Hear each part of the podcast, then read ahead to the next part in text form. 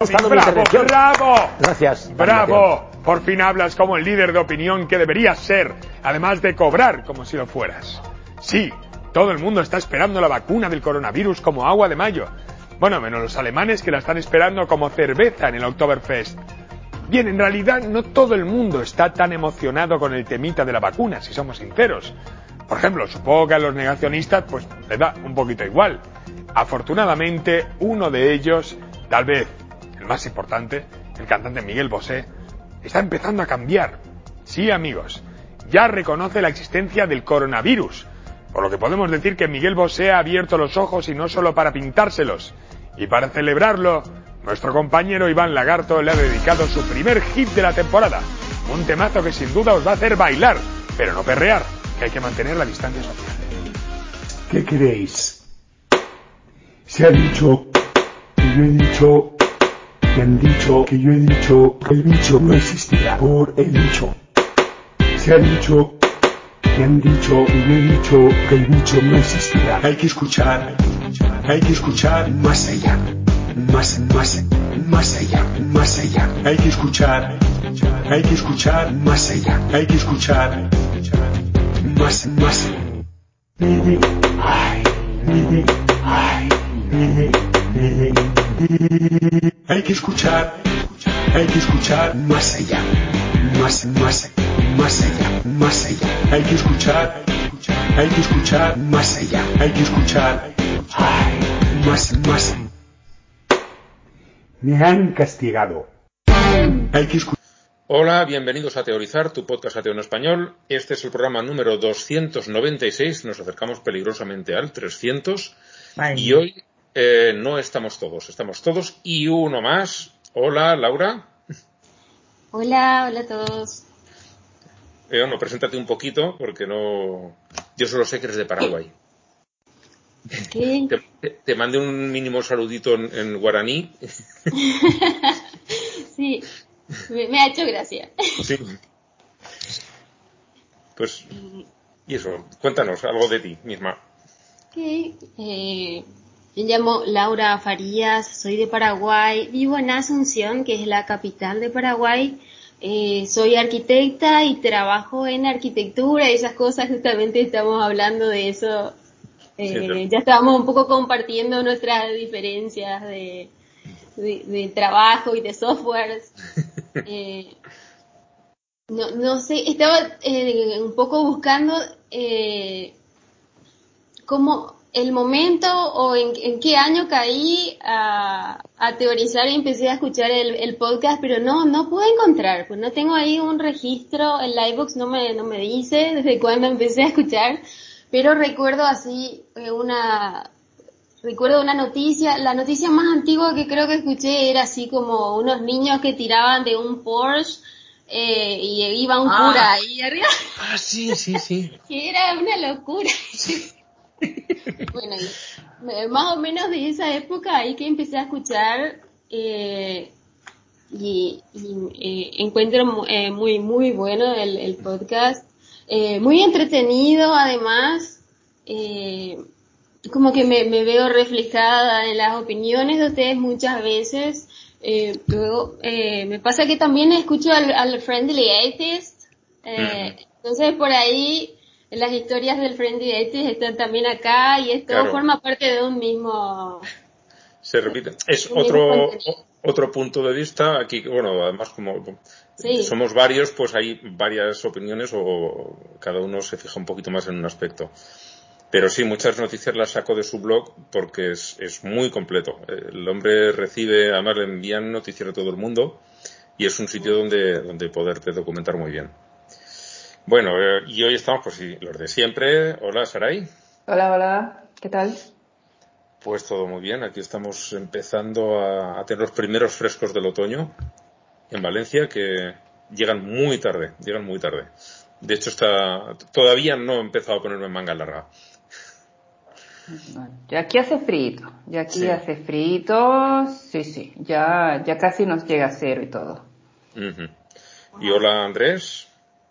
Hola, ¿qué tal? ¿Qué tal, chicas? Ángel, ¿cómo van? ¿Cómo vamos todos?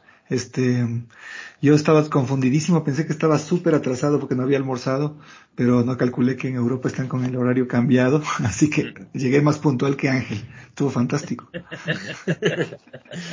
y mira, como has llegado la última, Blanca, castigada, te he dejado para el final. Hola, Blanca. Hola, ¿qué tal?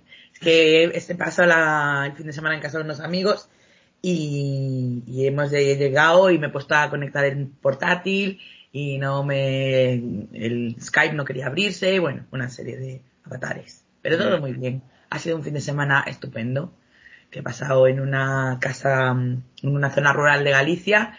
He comido pulpo, he comido chile, he hecho excursiones por el campo. Me hacía mucha falta algo así. Así que muy contenta. Pues me alegro mucho. Ahora vendrán los cabrones a quitarme la alegría. Es decir, vamos a entrar en faena y verás qué poco te dura. bueno, eh, ¿quién se anima con la mandada al carajo? Mm, ¿Saray mismo? La mía es complicada. La mía es complicadita, porque la mía, bueno, es que la mía, déjame abrir el bosquejo. Es que yo he decidido que como no me puedo decidir, que lo que voy a hacer es que como todo se concentra en un estado, simple y sencillamente voy a mandar al estado de Ohio al carajo. Ajá. Porque entonces de ahí puedo enviar a los, a la ley del aborto, puedo enviar al otro curita y más. Entonces encontré detrás que había otro caso. Es todo Ohio. Sí, sí es una, una maravilla, ¿eh? Sí, sí, sí, eh, sí se, se han puesto las botas. Pues primero por lo de la, lo de querer eh, sacar su versión de, del, básicamente de pues negar el aborto, punto y se acabó, en plan, porque no tiene, no le veo, no le veo en ningún sitio que diga que lo van a permitir de alguna forma. Así es que se la tiraron peor que Texas, pues ya por eso, pues se tienen que ir definitivamente al carajo. Entonces estaba el otro, como es, que era lo que, que era el otro, el otro, el, el cura, el, el cura, que el cura, y creo que no he visto a nadie, mira que llevamos años aquí, a nadie más asqueroso ese sí, sí. que este tipo. O sea, es lo peor de lo peor. No recuerdo haber visto nunca nada tan morboso. Es morboso. Es morboso, el, ese, ese no se merece la, ni, ni la luz del día. O sea, no es tan sola que, se, que, que, que, lo encierren y echen la llave. Es que la piden la ventana, lo encierren y entonces echen la llave. Para que entonces de paso también un escorbuto también le, acabe, le caiga en el proceso. Y entonces después por allá vi otra vez Ohio. ¿Cuál fue la tercera? Porque pues sí, ya entonces fue eso va la vencida estaban más abajo en el bosquejo con otra, ¿qué fue lo otro? Sí, el, un candidato de, al Senado por Ohio que dice que no existe la separación entre Iglesia y Estado. Exacto. Y entonces, pues con eso ya terminamos. Bueno, vamos a contar lo que ha hecho el cura, porque hemos dicho que es lo, lo peor de lo peor, pero no hemos dicho lo que ha hecho. El señor se llama Robert McWilliams, es un cura católico de Ohio, que en su momento yo creo que no lo sacaríamos porque han encontrado ya tantos curas con pornografía infantil que el pan nuestro. sí, ya hemos dejado de comentarlos. Pero Va es a empezar a hacer noticia cuando encuentren a uno sin sí. pornografía. Sigo encontrando con, por, con pornografía regular. que no tiene porno infantil. Que, por supuesto lo han, lo han, echado de la iglesia y lo de han la iglesia inmediatamente. Pues este señor eh, resulta que no es que tuviera pornografía infantil, sino que la producía porque se aprovechaba de lo que le confesaban los niños para después chantajearlos y hacer que le enviasen fotos desnudos y luego también eh, los juntaba para grabar vídeos de, de, actos sexuales entre niños. Lo producía para luego distribuirlo, este pedazo. Es que no es ni lo que dicen, no es ni un ser humano, es, es en la vida he visto nada más repugnante que lo que ha hecho este. Como dice la canción de escape, no se merece ni la leche maternal. No. Sí. No se la merece. Y sí, la cosa más impresionante. Ser humano. Sí, Desperdicio sí, sí. de materia orgánica. Pero totalmente. Por eso decía, el primero va a ir a por este porque es que es quien más se lo merece de todos, que no es que los demás mm, no se lo merezcan, pero este eh, los deja todos a la altura del betún. Es como cuando se dice que Rafa Nadal tuvo muy mala suerte de coincidir en el tiempo con Roger Federer. Entonces le quita como mérito, ¿no? Pues esto es igual. O sea, este es el Roger Federer del hijoputismo.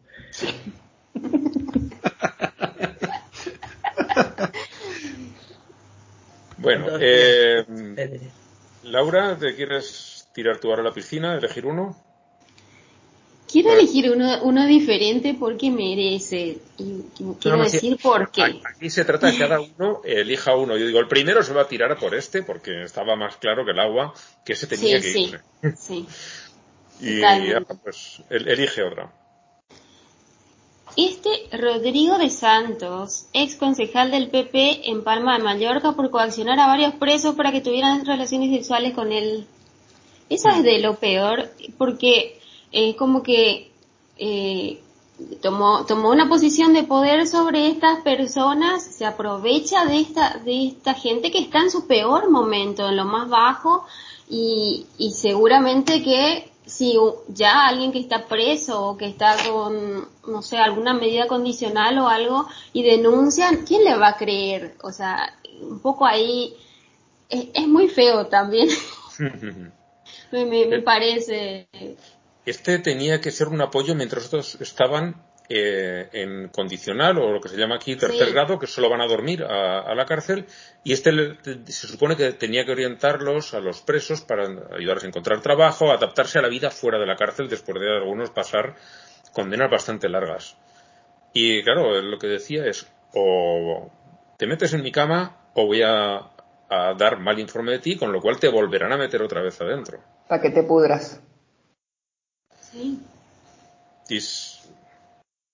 Otro. es que. Escoria. Escoria. Es que está complicada la lista.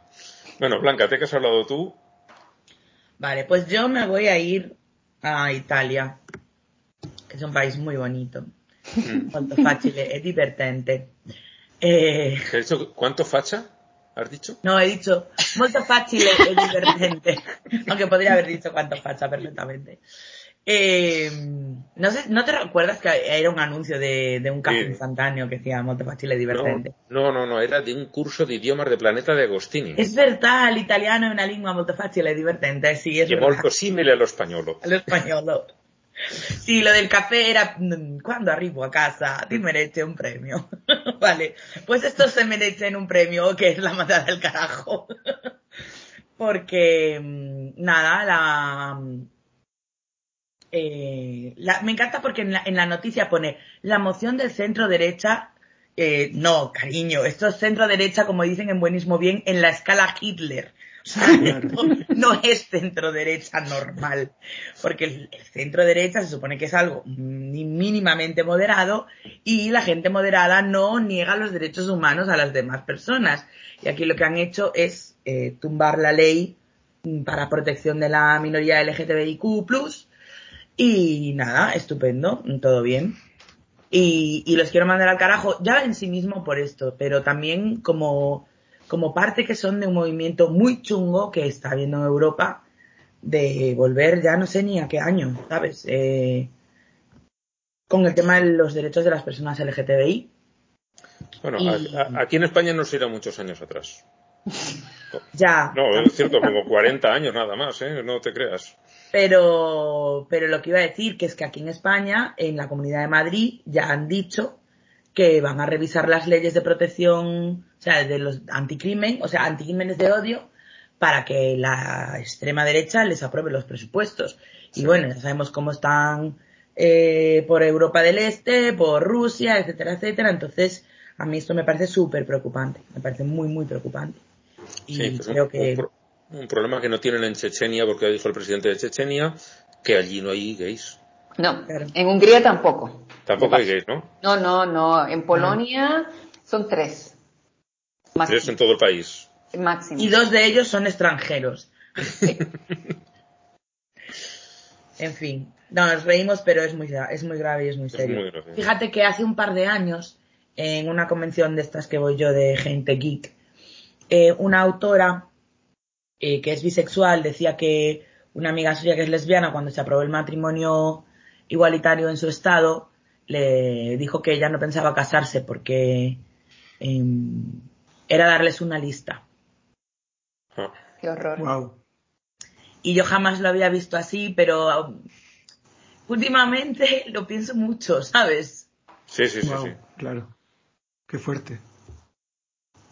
Sí, en, Internet muchísima gente utiliza seudónimos porque nunca sabes lo que puede pasar. Hmm.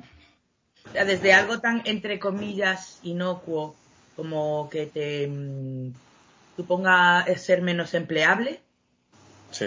hasta cosas como que te maten. Hmm. De todo. Y el, y el asunto con esto de Italia no es que solamente es negación de derechos, sino que, o sea, es terrible, sí. De hecho, de hecho, me, yo también me iba por ese lado, pero ya, ya tengo, tengo mi backup. Pero eso de, de estamos vetando una ley contra la, que, que ¿cómo es? Que vetando una ley contra la homofobia. O sea, no es ni siquiera quitar esos derechos, es decir, no me interesa que haya una ley antidiscriminación, porque yo quiero seguir discriminando. O sea, a mí me, me dejó así como que, lol, que como que digas, vamos a proponer una ley antirracismo. No, no, no. Yo me, opongo rotundamente. ¿Y quién está conmigo? Los de la centro derecha, por favor, levanten la mano porque aquí queremos seguir mandando a la mierda a todas las minorías raciales. O sea, es exactamente lo mismo. ¿Qué, qué les pasa? ¿Qué, onda? ¿Qué tienen en la cabeza? Bueno, en fin. Eso.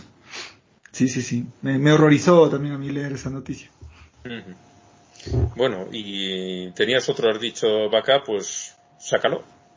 Es que, es, que, es que este no, no es tan políticamente impactante como, como película, más bien como, como que es una película de terror. Y es este, este caso de, de una señora, eh, una señora alemana, que decidió unirse al Estado Islámico y casarse con un yihadista. Y pues dejaron a una niña de cinco años morirse de hambre afuera de su, de, de su casa, encadenada. Entonces es como muy, muy, muy, muy terrible. Hmm. Esto. Eh... Una niña, además, que habían arrancado sus padres, que son de una minoría cristiana de, de Siria. Correcto. A ver, un ratito, es que es, que es, bien, tiene, tiene bastante, bastante crema la, la noticia, porque la señora, que, que, es la mamá de la niña, que eh, era esclava de esta pareja, se trabajaba como esclava para estos dos, y claro, la niña pues venía, venía con el, con el feudo, y se enfermó y estaba llorando. Entonces, a este troglodita no se le ocurrió mejor cosa que dejar irle encadenar afuera a la niña para que para que deje de llorar, pues no, no hay nada, no hay nada mejor para tranquilizar y para curar a un infante que encadenarle afuera y dejarle morirse no, pero de hambre. solo quería no oírla. Claro, claro. Y, y bueno, esta señora, que es la, la, esposa de este, este animal, eh, está siendo eh, acusada en Alemania porque por inacción básicamente, ¿no? Por haber permitido toda esta desgracia. El tipo parece que está fugado, está en qué sé yo qué país y poco le importará también. Pero bueno, a ella le lograron atrapar y, supongo que enfrentaron una o sea, si sale si sale condenada le van a dar cadena perpetua, así que vaya vaya viendo. Pero eso de no sé cómo hacer para que se calle la niña, le voy a encadenar afuera y dejar que se muera, pues me parece que es el carajo está un poco corto en la distancia a la que tiene, a la que, tiene que largarse. Oh, eh, por cierto, al cura este de las de la pedofilia y del porno infantil eh, también eh, está previsto que le caiga la perpetua. Y poca condena, me parece. Debería pasar más tiempo encerrado. Yo fíjate que no estoy a favor de la cadena perpetua, pero con usted daré una excepción. Le podemos esperar a que se muera de viejo y después revivirle y esperar a que viva otra vez ahí. Eso sería, sería poco. Eso en la cárcel tienen sus tienen ya sus tratamientos así especiales. Es nunca duran la perpetua. Es el tipo de gente para el que para el que piensas qué pena que, que no sea cierto lo del infierno. Hmm. Bueno, pues yo voy a irme a por creo que eras tú, Andrés, quien les tenía un especial cariño a los maristas. Sí, sí, un saludo para los maristas, como siempre. Yo voy a que por me los estarán maristas. escuchando. A ver, por los maristas de Toledo, que permitieron que alguien que ya se sabía que era un abusador de niños en los años 90 entrase como psicólogo para los niños del colegio. Ese era mi backup.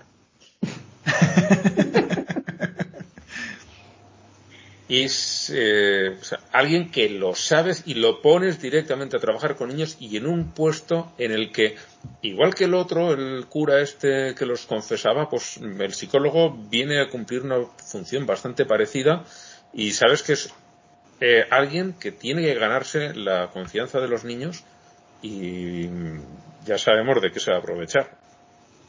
Y es- Y además también tiene una protección ante la ley parecida al secreto de confesión. sí, sí, sí, sí. Como psicólogo, sí.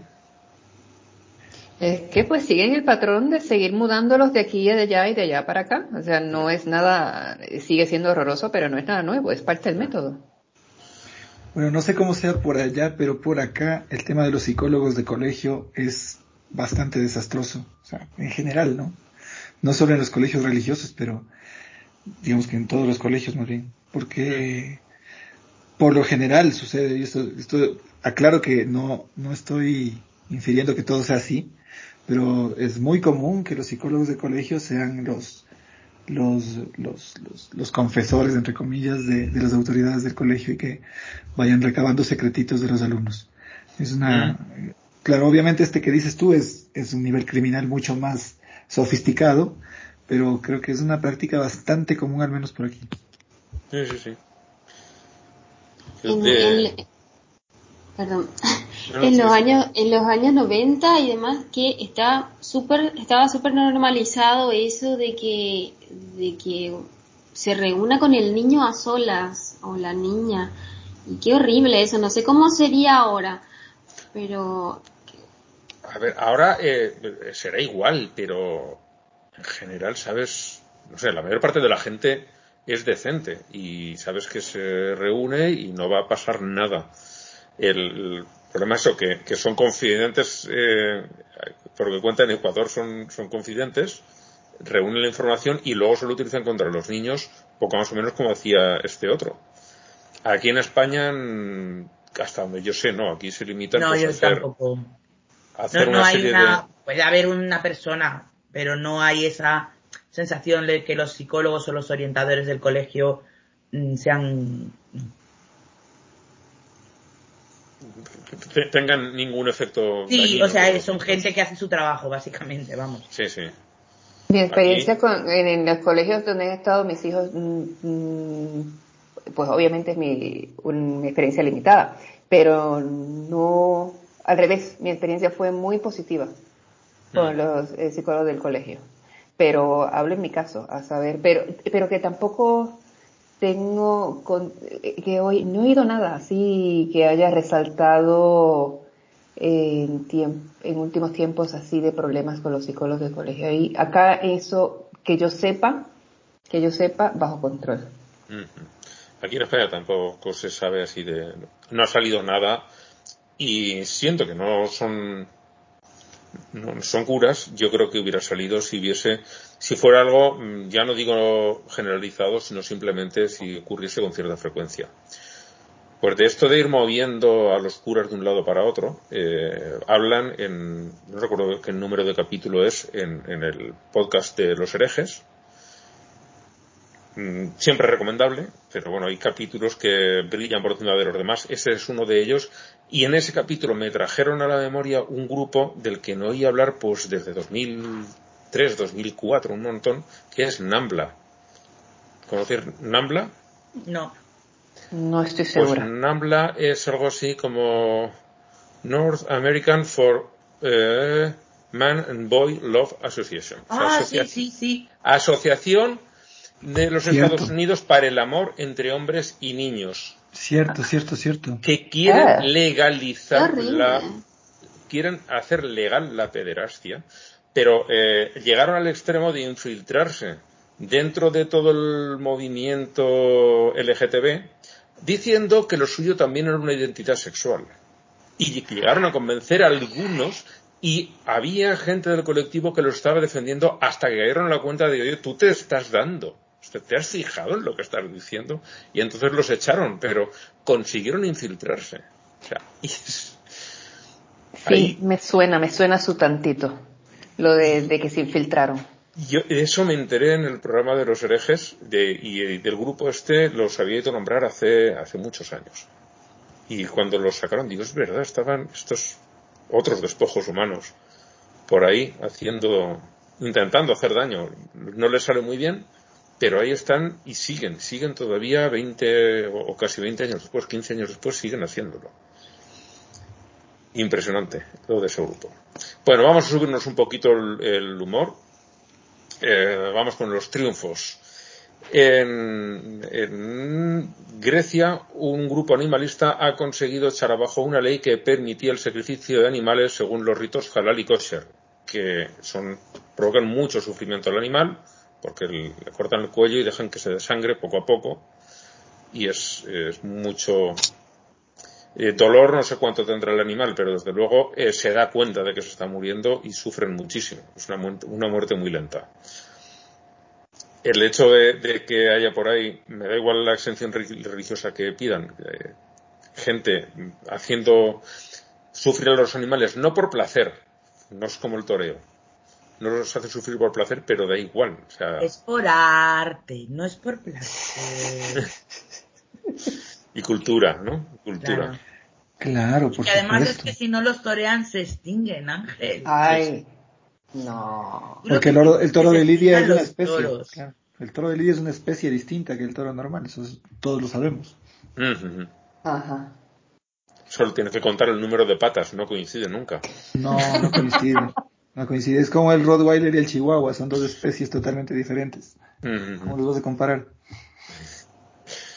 Bueno, la otra, otro triunfo es eh, que en Namibia eh, han derogado una ley homófoba heredada, de la época colonial de la reina Victoria que impedía adquirir la nacionalidad a los hijos de parejas homosexuales. O sea, limitaba un montón los derechos a los homosexuales y, entre otros, pues se encontraron con la cuestión de una pareja mixta, de un un hombre namibio con un hombre eh, sudafricano que habían adoptado un niño en Sudáfrica y cuando se fueron a vivir a Namibia el niño no, no podía adquirir de ninguna manera la, nacionalidad porque sus padres imagino que es que no reconocían el, la, adopción. o incluso el matrimonio, no lo sé. Eh, al principio no reconocían el matrimonio, desde ninguna de las dos cosas. Y entonces eso que era, era un poquito más, era complicadita la cosa. Sí, pero al final el Tribunal Constitucional del país ha dado la vuelta a todo y han tumbado esa ley que llevaba allí, vete a saber, pues eso, desde principios del siglo XX, sería a finales del XIX, la han derogado. los ingleses siempre dejando sus mierdas por ahí. Sí, sí. y eso, pues, eso que han ganado. Y el tercer triunfo es la noticia que nos compartía Laura, trata de eh, Alexa Torres, una joven paraguaya que ha conseguido que se condene a un sacerdote, tal Silvestre Olmedo, eh, que la acosaba sexualmente y bueno, cuéntanos un poquito más, complétanos Laura, por favor. Sí, ok. Este es el caso de eh, Alexa, que ella, como que todo esto pasó en el 2016 hace un montón de tiempo ya. Y como la, la primera vez que, que cuando denunció y todo eso, el primer tribunal, luego de audiencias que, que hubo, el primer tribunal eh, encontró que él sí eh, hizo, realizó el acoso, vamos a decir, o sea, él sí le acosó a ella, pero estaba, estaba declarado inocente, nada. Entonces hubo una apelación y ahora con este nuevo eh, juicio eh, oral, ahora sí encontraron le encontraron a él responsable de el, acoso sexual. Y es así, es histórico acá esto. Y yo estaba así como súper feliz, yo dije un primer, un triunfo ahí. y como bueno, la, la pena que lograron ahora para él es de un año solamente y porque es con suspensión de, de pena privativa de libertad porque es muy poco tiempo. Entonces él nunca va a ir a la cárcel realmente, pero es como que eh, va a tener unas medidas alternativas, pero hay que dar un precedente de que por fin un caso eh, llega a esta, esta magnitud. Y hay, hay como, hay muchísimas cosas que fueron pasando en el proceso. Cuando ella denunció por primera vez, eh, el, tema era que ella, ella era como dirigente de un grupo ahí de la, de la iglesia, una cosa así, entonces trabajaba de cerca con gente de esa iglesia y con este sacerdote. Eh, y no, no, sé qué estaría, eh, estaba en esas actividades cuando estaba, estuvo sola, quedó sola con él y eh, ocurrió ahí un, un manoseo que él le tocó los pechos y, y bueno, y obviamente eh, no, no va, ¿verdad? Entonces, eh, ella, ella contó a sus compañeros, ella quedó muy mal, obviamente después de, este acoso, ella le contó a sus compañeros eh, de, de, la parroquia, los chicos sí le apoyaron a ella, los chicos le defendieron a ella, organizaron algo para grabarle a él diciendo que sí, eh, eso pasó, hay una grava, hay un audio donde él acepta que pasó eso, que el primer tribunal es como que eh, no admitió esa, esa grabación, pero ahora sí.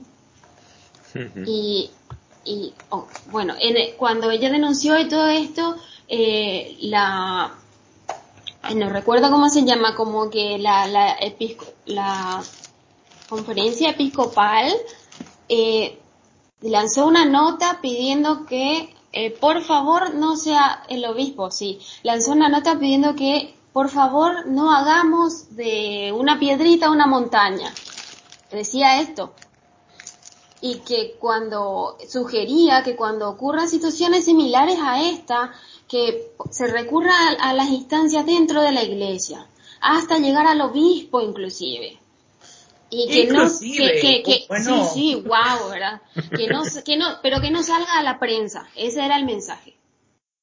Y y bueno entonces no vaya a eh, ser que a alguien más se le ocurra denunciar sí, claro. sí. Eh, ella ella estaba representada por un consultorio eh, de abogadas feministas. Buenísimo verdad y y es como que ellas dieron mucho soporte a esto y un poco las, en las redes, todas las chicas, y, y es como que tomaron el lema de, de somos la montaña, porque por lo que, por lo que habían dicho, eh, entonces es, es, lo que se, se logró ahora. Es, es muy vergonzoso que, que o sea, en el primer juicio, sí, sí, lo ha hecho, pero esto no tiene pena. Eh, sí. Perdona. O sea, sí, sí, lo ha hecho, lo ha hecho y tendrá que tener su... A ver, que solo le tocó las tetas, tampoco vamos a volvernos locos, ¿eh? ¿Quién no ha tocado una teta? A ver. Sí, pero además solo le tocó dos. Tampoco que te descuides, tú estás así hablando y pum, le hacen la teta. Sí, sí, Esto... Estaba en el medio. Ah, y, y durante el juicio, este, este último, eh, en el público, detrás de él, como de su lado, estaban todas unas señoras con pañuelos celestes al cuello. Y el soporte ahí de las señoras de la iglesia, de la parroquia. Guacala. Horrible, ¿eh? Sí, yo estaba buscando la expresión correcta, pero me ganaste, Saraí. Es, es, es, esa, es esa, correcto.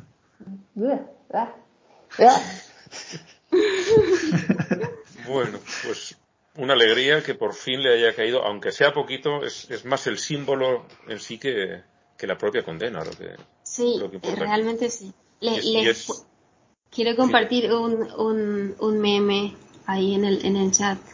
A ver si, ah. a ver si lo pueden ver. Te habrá yo el chat porque todavía no lo tengo. Ah, sí.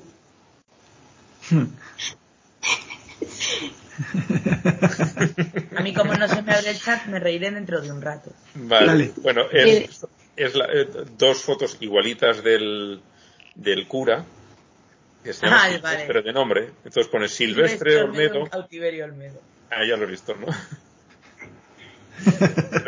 Pero está guay porque lleva una camiseta que dice sus, pie- sus fieles piden justicia. Ahí está. Ya la tienes. Ahí la tienes. Como me decían mis padres, cuidado con lo que pides. Sí, sí. Ya tienes justicia. Bien, pues sí, sí. Un triunfo, que es, es lo que nos hace falta de vez en cuando, triunfos. Eh, es, yo creo incluso más importante, no solo que hayan con- lo hayan condenado a, a un hombre por acoso sexual, sino incluso que es un cura, que todavía Sí, sí. eh, en todas partes se les protege más. Porque Sí. aquí también, hasta no hace nada, eh, ¿cuánto será el último? Pues quizá 2010, 2011, el, el último caso que haya saltado a la prensa aquí en España de un caso de violación y el juez, creo que el último fue una mujer, una juez, preguntándole a la víctima que cómo iba vestida, que se había cerrado bien las piernas y no sé cuántas barbaridades. no le pasó nada a la juez. Nada. Se abrió, se abrió como una investigación o un como coño lo llamen y dijeron, bueno, todo bien. Son cosas que pasan. Pues eso. Que, que además sea un cura es, es algo todavía más llamativo. Eh, el what the fuck que tenemos en este programa es, es- yo creo que este caso nos va a dar muchas alegrías. Yo cuando empezó ya me imaginaba, el, el que era obispo de Solsona y dejó el obispado para irse a vivir con una escritora de novelas eróticos satánicas, El chiste se escribe solo. No le, no le Escribe pongo, no le solito, pongo pero este servido en bandeja.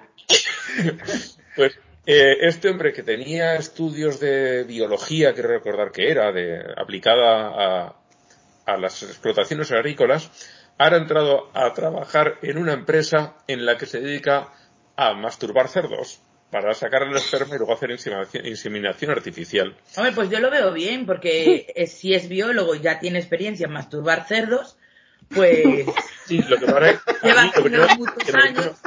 Lo Pues que me vino a la cabeza eh, es que él tiene eh, experiencia de estar en el otro extremo, ser un cerdo al que masturban. O así, cuando él se masturba a sí mismo ¿no? también. O, cuando, o cuando los niños de la parroquia. Bueno, es que no sabemos, no sabemos. De Bueno. momento le gustan las señoras, que no Sí. es óbice, pero Ah, digamos que también puede ser un tema de benchmarking, ¿no? Para poder ayudarle a su, a su esposa con, con el, Sí, sí. Con el negocio literario, porque claro, siempre necesitas un poquito de insight. claro. Sí, bueno, explorar un nuevo campo erótico. Lo de satánico aquí a lo mejor no entra mucho, pero la parte erótica sí. No, si hubieran sido Bueno, no, cabras. sí, sí, sí, claro, exacto. Cambias de cabra, cambias de gato, de pronto, pronto te funciona. La cabra siempre es mucho más satánica que el cerdo. El gato también, pero igual no se deja masturbar con tanta facilidad. Solo valen negros, además. Dicen, dicen, dicen No por es ahí. negro, no es auténticamente satánico. Rechacen imitaciones. No permitan que les den gatos normales si lo que quieren es satanismo.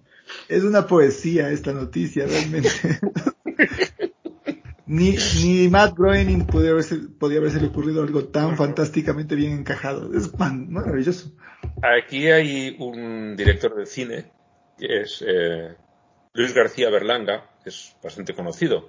Solía trabajar, México lo conocerán porque trabajó mucho allí. sí, lo trabajaba muchas, muchísimas veces con un guionista que es eh, Rafael Azcona, y los guiones de Azcona y Berlanga siempre son de un humor muy surrealista, y esto les hubiera encantado a los dos, que creo que ya están, ya murieron ambos. Y es- esta historia eh, para ellos hubiera sido una auténtica joya. O sea, no hubieran hecho un- una película, hubieran hecho una serie de televisión de, varias temporadas, porque es, una maravilla. Esta noticia es una maravilla. En el programa este de humor que hacen aquí, bueno, cuatro noches a la semana, el intermedio, que lo hace el Gran Wyoming, si alguien no lo conoce, lo puede buscar por internet. Habla mucho de la actualidad política española, pero no solo, toca más, más temas también. Y con este están haciendo sangre, con este caso. Están haciendo sangre porque lo sacan, pues mínimo un día a la semana, porque van saliendo más y más novedades. Es una joya, una auténtica joya. Bueno, vamos a, ah, bueno, eh, ¿traes sección, Andrés? Eh, bueno, yo tenía una pendiente de ese tiempo que la vez pasada no pudimos hablar porque estábamos solamente eh, en dupleta con Blanca y, y, el anterior pues no vine, pero y que eran estas niñas diosas, las Kumari. Que, wow, qué cosa tan loca. O sea, me mandó Blanca de tarea la otra vez y yo me la tomé a pecho. Bueno, fue una sugerencia. No, no, pero yo acepté la sugerencia con agrado y lo he leído y es una cosa loca, loca, loca. Ojo si te lo tomas muy a pecho, que igual hay un cura cerca que te sea. Sí, sí, sí. Siempre que... Bueno, no, no vamos a hablar de eso ahorita. Eso para el próximo programa, ¿no?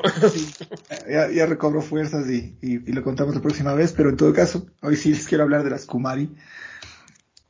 Resulta que hay eh, una corriente en Nepal, una corriente religiosa en Nepal, que adora a, una diosa llamada Talehu. Eh, y la forma de adoración de la diosa Talehu es venerar a las reencarnaciones de la diosa, que casi, no, más bien dicho que siempre, son niñas de entre 3 y 11 años de edad. Entonces, estas niñas son, no son sacerdotisas, no son, no son, eh, digamos que símbolos, no, no, no son representantes, son la reencarnación de la diosa. Ya sabemos que, bueno, en la cultura eh, eh hindú y, budista eh, se, se, se habla mucho del tema de la reencarnación, pues en este caso se escoge a una niña eh, de, desde muy temprana edad para que sea la reencarnación de la diosa. No sé cómo esto de escoger y que sea, o sea, no sé si es que la diosa está sometida a los designios del consejo este de, de sacerdotes, pero en todo caso, así es como funciona. Y a esta pobre chica, niña, ni siquiera chica, a esta pobre niña le encierran en un cuarto durante el resto de su infancia hasta que menstrue, porque el momento que menstrua, la diosa deja el cuerpo de la niña. Ese es el, el, eh, el asunto, ¿no es cierto? O sea, primero, obviamente tiene que ser virgen, eh, de ahí que, sean niñas tan chiquititas, y eh, el momento de menstruar, pues ya dejan de ser aptas, el, ese cuerpo deja de ser apto para que la diosa habite en ellas. Em, entonces estas niñas pues tienen que cumplir con 32 condiciones físicas, ¿ya?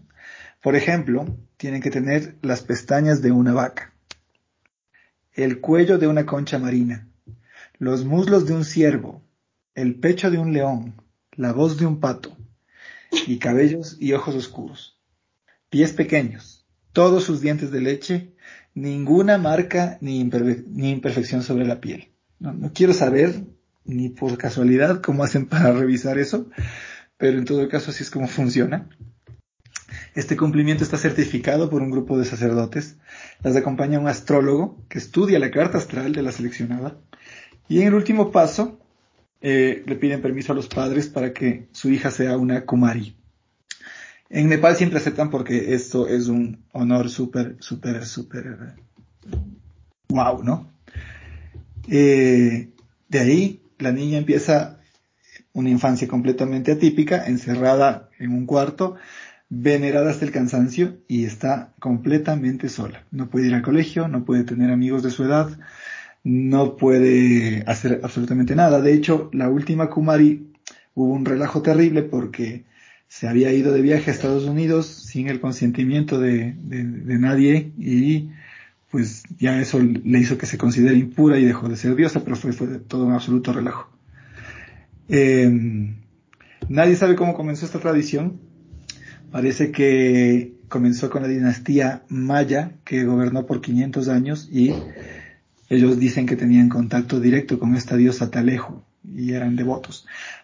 Por cierto, eh, el 81% me parece de la gente en Nepal es hinduista y el resto es budista y las dos culturas eh, abrazan con bastante afección y cariño a esta tradición de las, de las Kumari. O sea, es prácticamente universal. Hay un templo, eh, un templo, el templo Taleju se llama justamente, que está dedicado a Taleju Bhagwani, que es la, la, la diosa real de la dinastía maya en Nepal, y obviamente está dedicada también a estas niñas. Eh, y bueno, eso, eso, es, es, es, corto pero, pero potente, digo yo. Y lo potentísimo, o sea, y es que lo que dices, tenerlas aisladas les roban toda la infancia. Se la roban. Lo peor es que luego cuando, cuando las echan, eh... son una y te pudras, imagino. Sí, es una y te pudras, exactamente. Es que ya dejan de ser la diosa, pues ya son un mortal común y corriente y allá tu pendejada. Por eso, claro, muchas dicen de extrañar eh, su, su, su momento como diosas, ¿no? Porque en ese momento tenían toda la atención y qué sé yo, más allá, muy aparte de que hayan estado aisladas y que haya sido muy duro, pues al menos eran el centro de atención. Después de eso, pues ya, son completamente olvidadas. Sí, sí, pero que te han impedido pues ir a la escuela, que es lo que te puede sacar de una situación de pobreza, porque seguro que nunca eligen eh, para Kumari a las niñas de una familia rica. Nunca. Pues no sabría decirte, pero yo... Yo, mm, por más eh, honor que sea, creo que el honor ese siempre les va a caer. Me extrañaría mucho que no fuera así. Siempre les va a caer a familias de pocos medios. Sí, seguramente, porque verán la oportunidad como, como, como una oportunidad de ser un poquito más, ¿no? Un poco más de, crecer en el escalafón. Pero no, no resulta. Entonces se pasan, claro, seis, siete años de su infancia encerradas en un cuarto y, y, y viendo a gente que les echa loas y flores y, y reverencias. Y ya, y esa es su labor. Pero... Y antes, o sea, ahora se ha relajado mucho, pero antes no es que estuvieran encerradas en un cuarto, es que estaban encerradas como en una especie de armario, se les atrofiaban los músculos, o sea, era una cosa mm, inenarrable. Sí, sí, sí. Peor que inhumana.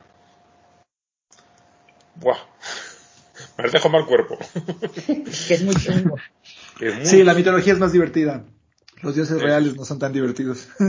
Pero que además es que es lo que dices, no es como el lama, que dicen, uy, ha pasado no sé qué, entonces en esa dirección tiene que aparecernos la reencarnación del lama y van buscando hasta que dicen, ay, pues va a ser este niño, el que es reencarnación del lama. Eh, pero bueno, ese niño al que, al que eh, eligen como, eligen o, sospechan que es la reencarnación del lama, se lo llevan y sí que le dan una educación de lo suyo, pero tienen algún tipo de formación. Pero estas niñas es todo lo contrario pero es que Ángeles es obvio, pues lo que tú estás diciendo. El lama tiene pene. Las no. Claro, es básicamente por eso. Tiene derecho a educación el uno, ellos no, es básico. Eso, ¿A quién se le ocurriría de otra manera? Estás hablando ya de inmoralidades. Por favor, retráctate. De todos modos, como nos hemos dejado llevar un poco eh, por el horror, no, hemos, hemos como pasado por alto una cosa que, que a mí me gustaría retomar para subir un poquito los espíritus, que es la descripción de la niña. Sí. A mí lo que más me fascina es lo de pecho de león. Es como, que es una niña de cinco años. ¿Qué dice, señor? es pecho de león. Usted, ¿quién ha escrito esto, por favor? es que es muy loco. ¿Qué, fuma usted, no? Sí, sí. Sí, no, ¿y cómo será el consejo de fiscalización de esa situación? Tiene que ser terrible, ¿no? No, no, no, por favor. Y tienen una, una planilla y van chequeando. Pecho ah. de león, sí. Pies de pato, sí. Cuello sí, pero yo las pestañas se las veo más de conejo que de, que de vaca. vamos a llamar a un pestañólogo para asegurarlo. No sé, Rick, parecen falsas.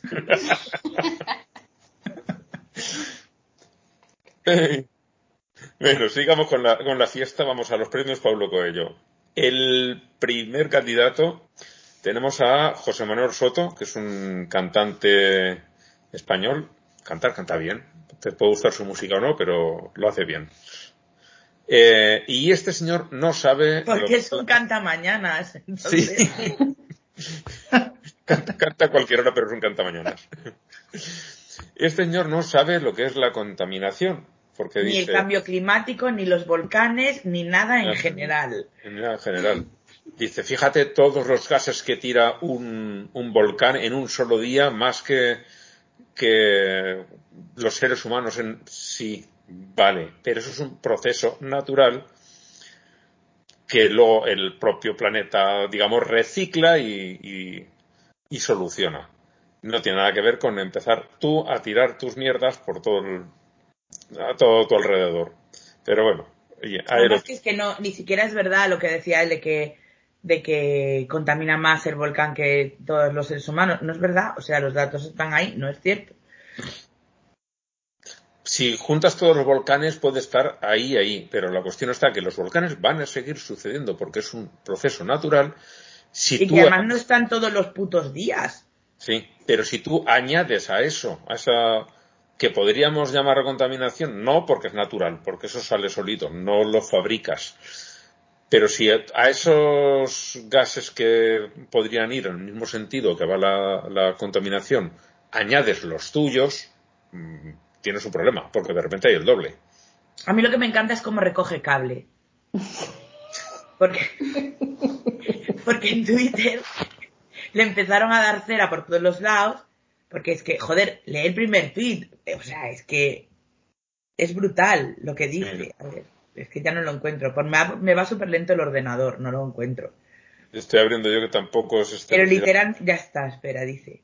La experiencia nos demuestra que el volcán de La Palma, eh, que la Tierra se autocontamina desde el principio de los tiempos mucho más de lo que somos capaces de hacerlo nosotros.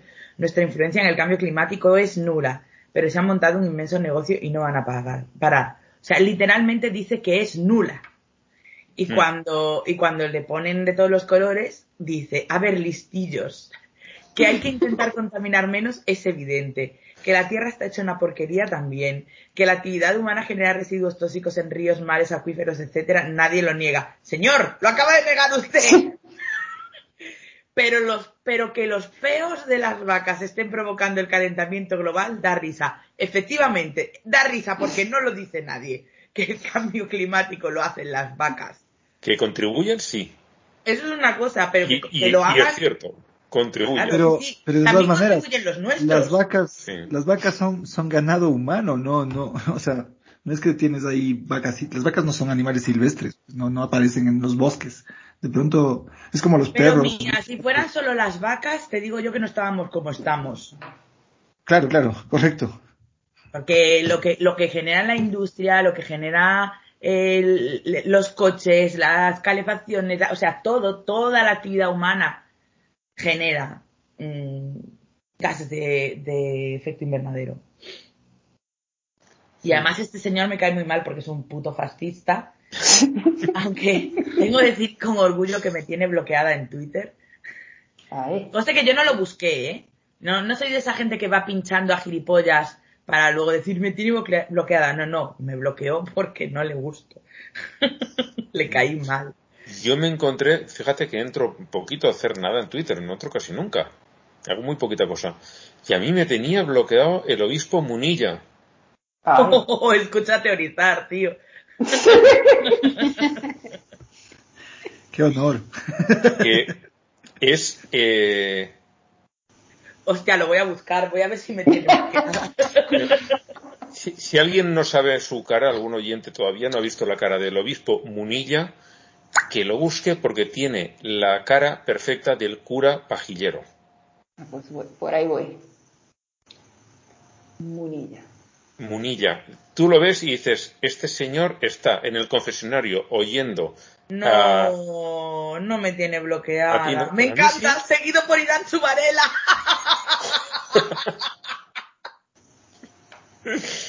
Ay, señor. no lo sepa, Irán Chubarela es una señora muy feminista y mucho feminista, además de, de las más denostadas, eh, le han ido a hacer pintadas al portal de su casa, o sea, es una señora muy cañera y que recibe mucho odio y me hace muchísima gracia que siga al obispo Munilla. Y me sigue a mí también. Así que es el grado de separación que tengo con el obispo Munilla, Irán Chubarela. Pues no sé si es ella quien se inventó el término, pero es la primera persona a la que se le ha oído utilizar el término señoro. ¿Mm? Bien podría, ¿eh? Mm. Bueno, el segundo candidato son eh, los fieles de QAnon que se reunieron todos en Dallas en la avenida, que ya no me acuerdo cómo se llamaba, donde mataron a Kennedy, porque fueron allí porque iba a reaparecer el hijo muerto hace pues, como que 15 años. Ni más, más 20, en 99. 20. En 90, oh, 22 años hace que, que murió. Pues ahí fueron a esperar a, a, que resucitase o algo parecido, porque otros dicen que no, que no había muerto. Estaba escondidito. y estaba escondido, pues eh, junto con, Con Elvis, Elvis. Claro. Michael Jackson, Marilyn y no sé cuántos más, ¿no? Que había fingido su propia muerte para montarlo de Q.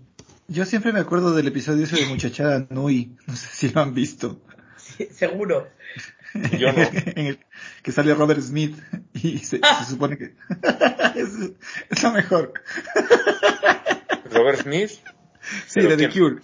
Se Pero supone no que se- sale él, es Joaquín Reyes vestido Ya, ya. de Robert Smith. Ya me imagino. O sea, se supone que se muere Robert Smith y, y le dan el chance de irse a- al mismo lugar que, que Elvis y que todo, y que Jim Morrison y, bueno, es, es una maravilla. No es que se muera, es que le, lo llaman a la urbanización donde están escondidos todas las leyendas de la música. Claro, claro, yo, yo estoy mal, sí, sí. claro. Lo viene a buscar Elvis, lo viene a buscar Elvis Presley. Y además me encanta porque no sé qué le dice, joder, pero a mí no me has dado una casa tan grande como la tuya. Y Elvis le dice, claro, porque yo soy el rey y tú eres una puta cucaracha. Tengo que Y luego todo el rato están escondiéndose de Kenny G. Ajá, ¿Del, del, del, del saxofón? sí. No, espera, no, no es un saxofón, es un clarinete. Pero no, es, es eh, Michael Bolton disfrazado de Kenny G. Ay. No. Es graciosísimo, muy gracioso. Bueno, lo buscaré, lo buscaré. Yo no he visto nunca un programa entero de estos. Es que Bueno, ese eh, humor o te entra o no te entra. No, no, es, es que eh, no. Cuando me enteré de lo que iba y vi algún trozo por allí, el programa ya había terminado, ya lo habían cancelado. Mm. No Bueno, está todo en, Estará en la por web de YouTube, me Televisión imagino. española. Como podrás entender, yo no lo vi en televisión abierta, ¿no? No, yo lo veía siempre en internet, nunca lo veía en la tele, lo veía siempre en internet. Pues alguien en el grupo de Telegram hizo la pregunta con estos de Dallas. Y es, bueno, y cuando yo no he aparecido, ¿con qué cara te vas a tu casa? Ay, pues con cuento nuevo. Muy fácil. Sí, sí, sí. En plan, no es que hoy no era el día, es que... Sí, sí, pero algunos eh, se habrán dado cuenta del ridículo que han hecho y de que les están tomando el pelo de mala manera. Otros no, otros están tan imbuidos, tan metidos en el papel. Bueno, yo me acuerdo cuando invistieron a Biden, que estaban todos en plan, no, no, ahora es cuando, ahora es cuando.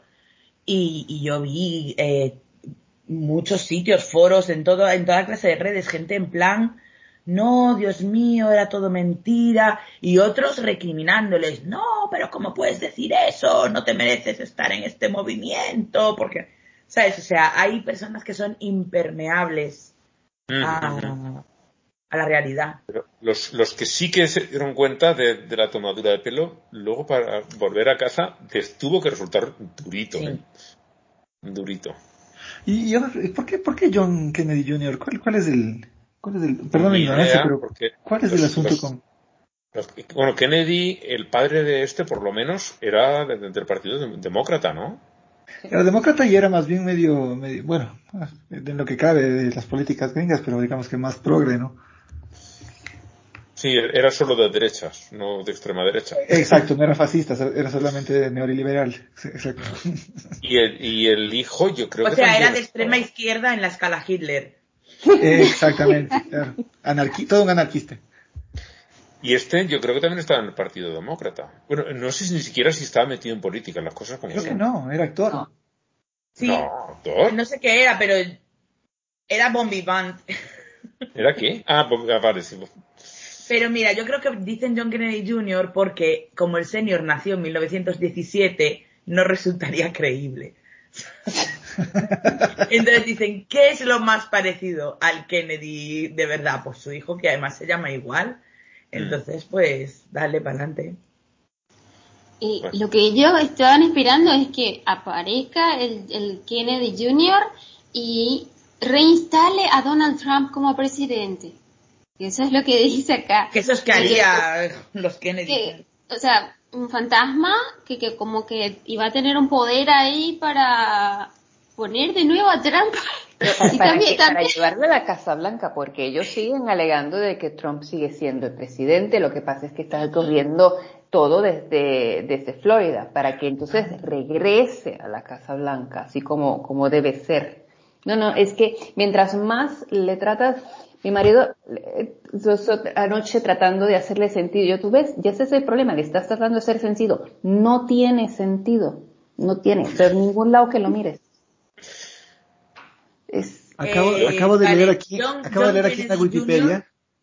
Ajá. Era abogado, periodista y editor, según la Wikipedia. Sí, yo estoy en la parte de más abajito y resulta que él es Q. O sí. sea, por eso. Claro, claro, claro. O sea, QAnon eh, está venerando a la figura de John Kennedy. Él es Q. O sea, él es Q. Sí, es ahora esa es la, porque hubo una época en que Q era Trump. No, no, ahora es John Kennedy Jr. Ahora es John Kennedy. También dijeron que era un alto funcionario de, de la Casa Blanca. La semana que viene será Chespirito. Sí. Aunque tengo que decir que una de mis conspiraciones favoritas era cuando decían que Trump estaba en la Casa Blanca, pero que se había cambiado la cara con Biden. También. Como en Face Off eh, se cambiaba en la cara, ¿cómo se llama? El Nicolas Cage con y John Travolta. No puede ser Chespirito, Saraí, porque Chespirito ¿No? tendría que ser la reencarnación de Pinochet, no de Donald Trump. Ok. okay. Perdón. Eh, eh, voy otra vez a lo que he dicho antes, Saraí. Que estás intentando que tenga sentido y así no funciona. No. Perdón. Claro, tiene que ser lo más loco posible. Sí. Okay, Pero. ¿a dónde, ¿a dónde hay que mirar cuando esperas que aparezca un, uh, alguien muerto así a la, a la calle? ¿Viene en, un móvil o de arriba? Eh, eh, no lo sé, estaban todos. Eh, las imágenes famosas cuando mataron al padre, a Kennedy. En esa misma calle estaban todos allí a los lados y cada coche que pasaba saludaban eh, diciendo, este será, en este viene. No lo... Le, se iban preguntándole a la gente, no solo allí solo faltaba Zapruder con su cámara. Sí. No, es la cosa más surrealista. Y, y entonces después empezaron a decir de que iba a, a presentarse en un concierto esa noche. Después empezaron a decir que iba a salir el 3 de noviembre a la una y media de la mañana, pero ni me acuerdo por qué. Y, de ahí para adelante, de como... Los, de los Rolling, un concierto de los Rolling. Exacto. Y de ahí para adelante, pues como que aquí, nothing to see here, move along, o, o se, o están agarrando aire para coger impulso, o no sé. Porque como que los últimos dos días como que están como que re, re, reagrupándose a saber con qué vienen. Estaremos atentos al próximo capítulo, ¿no? Nos, nos guste bueno, o no nos guste. La siguiente candidata es Carmen Caricholo, eh, concejal de, del partido Verde, Verde Vómito, como se dice aquí en España, del Vox, este de extrema derecha. En Bormujos, que es una localidad ya de cierto tamaño, en la provincia de Sevilla. Eh, y después de como tres años que hará que fueron las elecciones municipales y ella está de concejal por Vox, eh, ha hecho pues lo peor que podía hacer alguien de Vox desde el punto de vista del partido y es que ella, Carmen, se ha casado con una mujer, pero es que además es inmigrante porque es venezolana no solo es migrante, sino que encima es, pues, como dice esta gente, panchita. Panchito se llama, pues. Pero es venezolana rica o venezolana pobre, porque a ellos los panchitos ricos, bien. Porque si es de la élite. De, pero, de, pero, del país del castrochavismo, no, pues eso es imperdonable. Imagínate. No, a ver, no, pero si, si es opositora, es, opositora, es, sí. Si es de las de Guaidó, eh, entonces son bien, pero pues vete a saber esta, ni idea, pero da igual. Eh, se ha casado con una que no es española de pura cepa y además es que es una mujer casándose con otra, no, eso no es un matrimonio, es porque en matrimonio hay una madre, dice, aquí tienes dos posibles, me da igual, o sea, es, es, es Vox, es Vox. Y, y le han hecho todas las, las perrerías que se han ocurrido al partido y ahora ella deja el partido porque se ha dado cuenta de que está lleno de gente de ultraderecha y que son autoritarios. Y tú dices... Eh, en otras noticias, el agua moja. Sí. ha tardado tres años en. Bueno, tres años lleva en el puesto, más la campaña, más que el partido haya un tiempo rodando por ahí. Ella creía que estaban pidiendo taxis todo el rato. Va a ser eso. Decía, yo los veía que levantaban el brazo todo el tiempo. Ahorita lo. Y decía, te llamo un taxi. Pide un Cabify. Dijo, qué progre esta gente, no pide Uber nunca, siempre levanta la manito para pedir un taxi. bueno, pues ahí tenemos el, el caso de esta señora. Y el último candidato es un futbolista canés, un tal Rafael Duamena, que ha estado jugando en varios equipos, entre otros en, aquí en España, en por lo menos dos equipos. El Zaragoza era uno. Eh, y este hombre tiene una afección cardíaca que no sé en qué consiste, he leído el nombre y como no soy médico no me dice nada. Y él dice que no, no tiene ningún miedo porque Dios va a cuidar de, su corazón. Su corazón no hace falta que nadie, que no necesita médicos para nada porque Dios va a cuidar de él.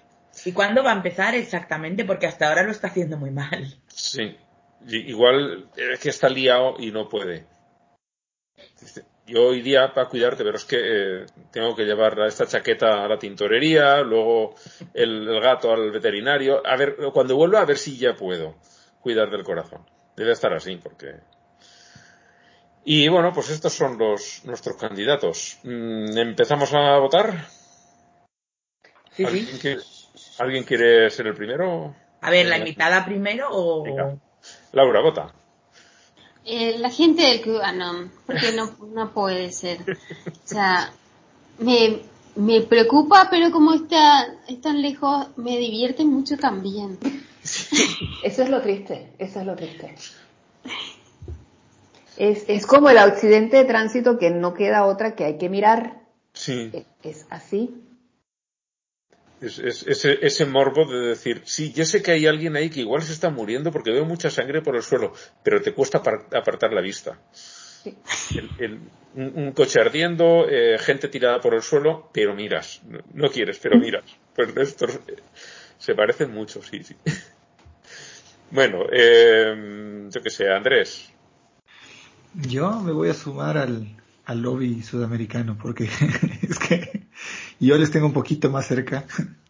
Así que, sí, geográficamente un poquito más cerca. Y sí, o sea, me parece súper chévere. Es, es que, o sea, solo imaginarme qué pasa por esas cabecitas del rato que están parados, físicamente parados ahí en la calle. Me explico, en la era digital en la que es tan complicado hacer una convocatoria para una marcha, porque todo el mundo se cree activista desde las redes. No, no es un grupo, no es una, no es un meeting en redes, no, esto es una manifestación real con gente en la calle, tomándose su tiempo para salir a ver cómo reaparece un muerto, a mí me parece tan fantástico, o sea, tienen un nivel de, pensamiento mágico que yo no sé qué, qué favor le pueden pedir al, al, realismo mágico latino, o sea, García Márquez es un niño de pañales al lado de la cultura norteamericana de derecha, no sé, yo, yo me he divertido mucho con esto y creo que también voy a votar por ellos. Vale. Eh, ¿Blanca? Yo voy a impugnar esto.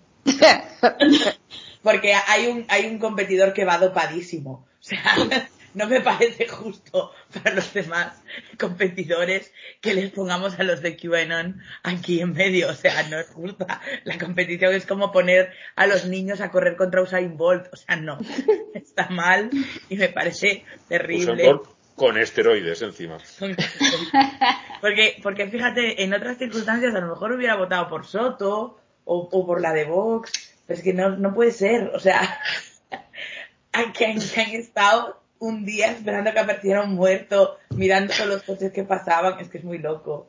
Entonces, lo es, lo es, porque por ejemplo, lo, lo que pasó en la Casa Blanca, pues sí, había algo concreto, que ellos entendían que podían parar un proceso de declarar el presidente, etcétera, etcétera.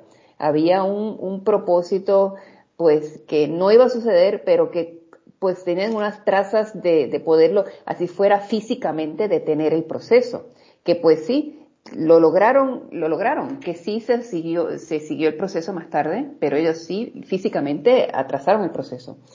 Pero ya sí, esta vez sí votaron la bola fuera del parque, la votaron, porque ya, ya, es, ya este es otro nivel, el de pensar que John John les va a aparecer así como mono de circo corriendo el maratón por plena calle, sí ya se les, sí, sí ya la, o sea, ya. Y además, vale, muy bien, Supongamos la máxima locura que aparece. Ok, ¿y ahora? Ese señor no es nadie, no tiene ninguna autoridad para hacer nada. ¿Qué, esperaban que ocurriese? No sé, Todo lo que va a hacer es irse a su casita en Martha's eh, Vineyard y olvidarse del caso. Que se transforme en, agente de SHIELD y saque su, su insignia, no sé. Descubra una organización secreta que nadie, de la que nadie sabía. Entonces, Saray, imagino que tú también, ¿no? Sí, sí, sí, no queda otro. Pues tenemos unanimidad, porque yo también. Es que ha sido, lo mejor. Y, mira que eso, ¿eh? Hay aquí contendientes buenos. Pero esto se, sale de todas las escalas. Esto se sale de todas las escalas. No hay, forma de medirlo. Ya podemos decir que el movimiento cubano ha conseguido algo.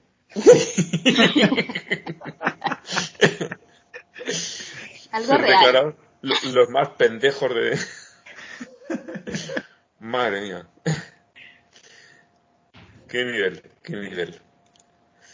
Bueno, eh, luego he traído también a este grupo de feministas cordobesas como Anticoello, que se fueron a, a, estos grupos que acosan a las mujeres que van a las clínicas de aborto y le, les respondieron con una oración totalmente eh, replicando al Padre Nuestro, pero con un tema absolutamente contrario. Es una, una respuesta genial y ellas también han hecho su rezo.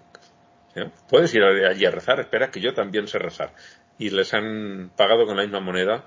Me ha parecido muy bien. Me ha parecido que estaba muy bien un boicot que tampoco habrá tenido mucho efecto, pero por lo menos, como lo de la condena al, cura este, es un símbolo, es un símbolo de, respuesta y creo que, se merecían un, aplauso. En la nueva sección que estrenamos en el programa pasado de eh, Es que nadie va a pensar en los niños, traemos, Blanca, a tus favoritas, One Million Moms, que han bajado, están solo por encima, un poquito por encima de los 4.000 seguidores, ha llegado a tener 7.000 y está, está perdiendo el, millón de mamás, ahora no llega ni a 5.000. Y lo que les duele. dos millones de mamás. lo que les duele a estas es que eh, han hecho un anuncio de colchones en el que sale una pareja gay. Pero claro, todo el mundo sabe que los gays duermen sobre piedras, no sobre colchones. Duermen sobre dildos. Ah, perdón. Satánicos. Dildos satánicos tienen que ser. Y ahí las tenemos estas denunciando eh, que, claro, ¿qué van a pensar los niños si ven eso en la tele? En fin, bueno, eh, vamos a las noticias ya generales. En Castellón, que es una ciudad que está aquí unos 70 kilómetros en la costa, al norte de, Valencia, se entregó a los colegios una serie de libros eh, explicando a los chavales pues eh, cuestiones de, diversidad sexual, que hay gente que en lugar de ir por lo más habitual, que es que te gusta gente del sexo contrario, pues hay gente que le gusta del propio, hay gente que le gustan los dos, bueno, todo, todas estas todas estas cuestiones eh, se los explicaban en unos libros eh, orientados a gente pues, de, no sé exactamente las edades, pero adolescentes y preadolescentes, para que eh, tengan una información pues veraz y que, que si alguno se da cuenta de que le gusta el compañerito o alguna, la compañerita de clase, pues que no es nada monstruoso, no es nada raro, son cosas que, que le pasan a alguna gente y simplemente son así y ya está, y que sean muy felices. Pues, por supuesto, eh, abogados cristianos, eh, lo llevó, ya lo sacamos en, el programa pasado, lo llevó a, a juicio y un juez dijo que había que retirarlos. Pero eh, otro juzgado superior ha dicho que no, que no hay que retirarlos y pues no he llegado a ponerlo en el triunfo porque es una cosita pequeña, porque todavía hay más instancias a las que recurrir, pero me ha parecido que era una muy buena noticia y la concejal de igualdad de este ayuntamiento está denunciando que la están, ahora mismo lo están acosando. Desde que consiguió que el juez parase la retirada de los libros, eh, a ella la están acosando los muy amorosos católicos españoles. Castellón es una ciudad bastante conservadora, son unos 130.000 habitantes, es pequeñita y, y, bueno, yo conozco a gente de allá bastante y, y eso, y es, es, una ciudad en general conservadora, como pasa aquí en España con, con muchas ciudades pequeñas. Pero aún así hay gente pues, más, más progresista y estos que han intentado hacer un movimiento para llevar eh, esta información a los chavales, pues en mi, en mi opinión merecen todo el apoyo y, y, pues hay quien no, no lo ve así. ¿Alguien quiere comentar algo? ¿Que estoy hablando yo solito? ¿O es que.? No, yo estaba escuchando, tampoco quería interrumpir, que interrumpo todo el rato. No, eh, esto nos basamos en interrumpirnos unos a otros y no dejarnos hablar, que si no, no tiene gracia. Estamos fracasando como aterrizadores. Sí, sí, sí. Eso no está bien, por favor. ¿Qué son esos modales? Bueno, el segundo artículo que pongo en esta sección, tú Blanca no sé si lo llegaste a leer. El, del, el de que denuncia sí, no, acoso a raíz sí. de la suspensión judicial. No, no, no, el siguiente. Ah, el, el si de... no rezas, no, no. Lo vi por ahí pululando, pero no. No, no te animaste a leerlo. Es que no me animase, es que llevo un. No, no he tenido tiempo. Vale.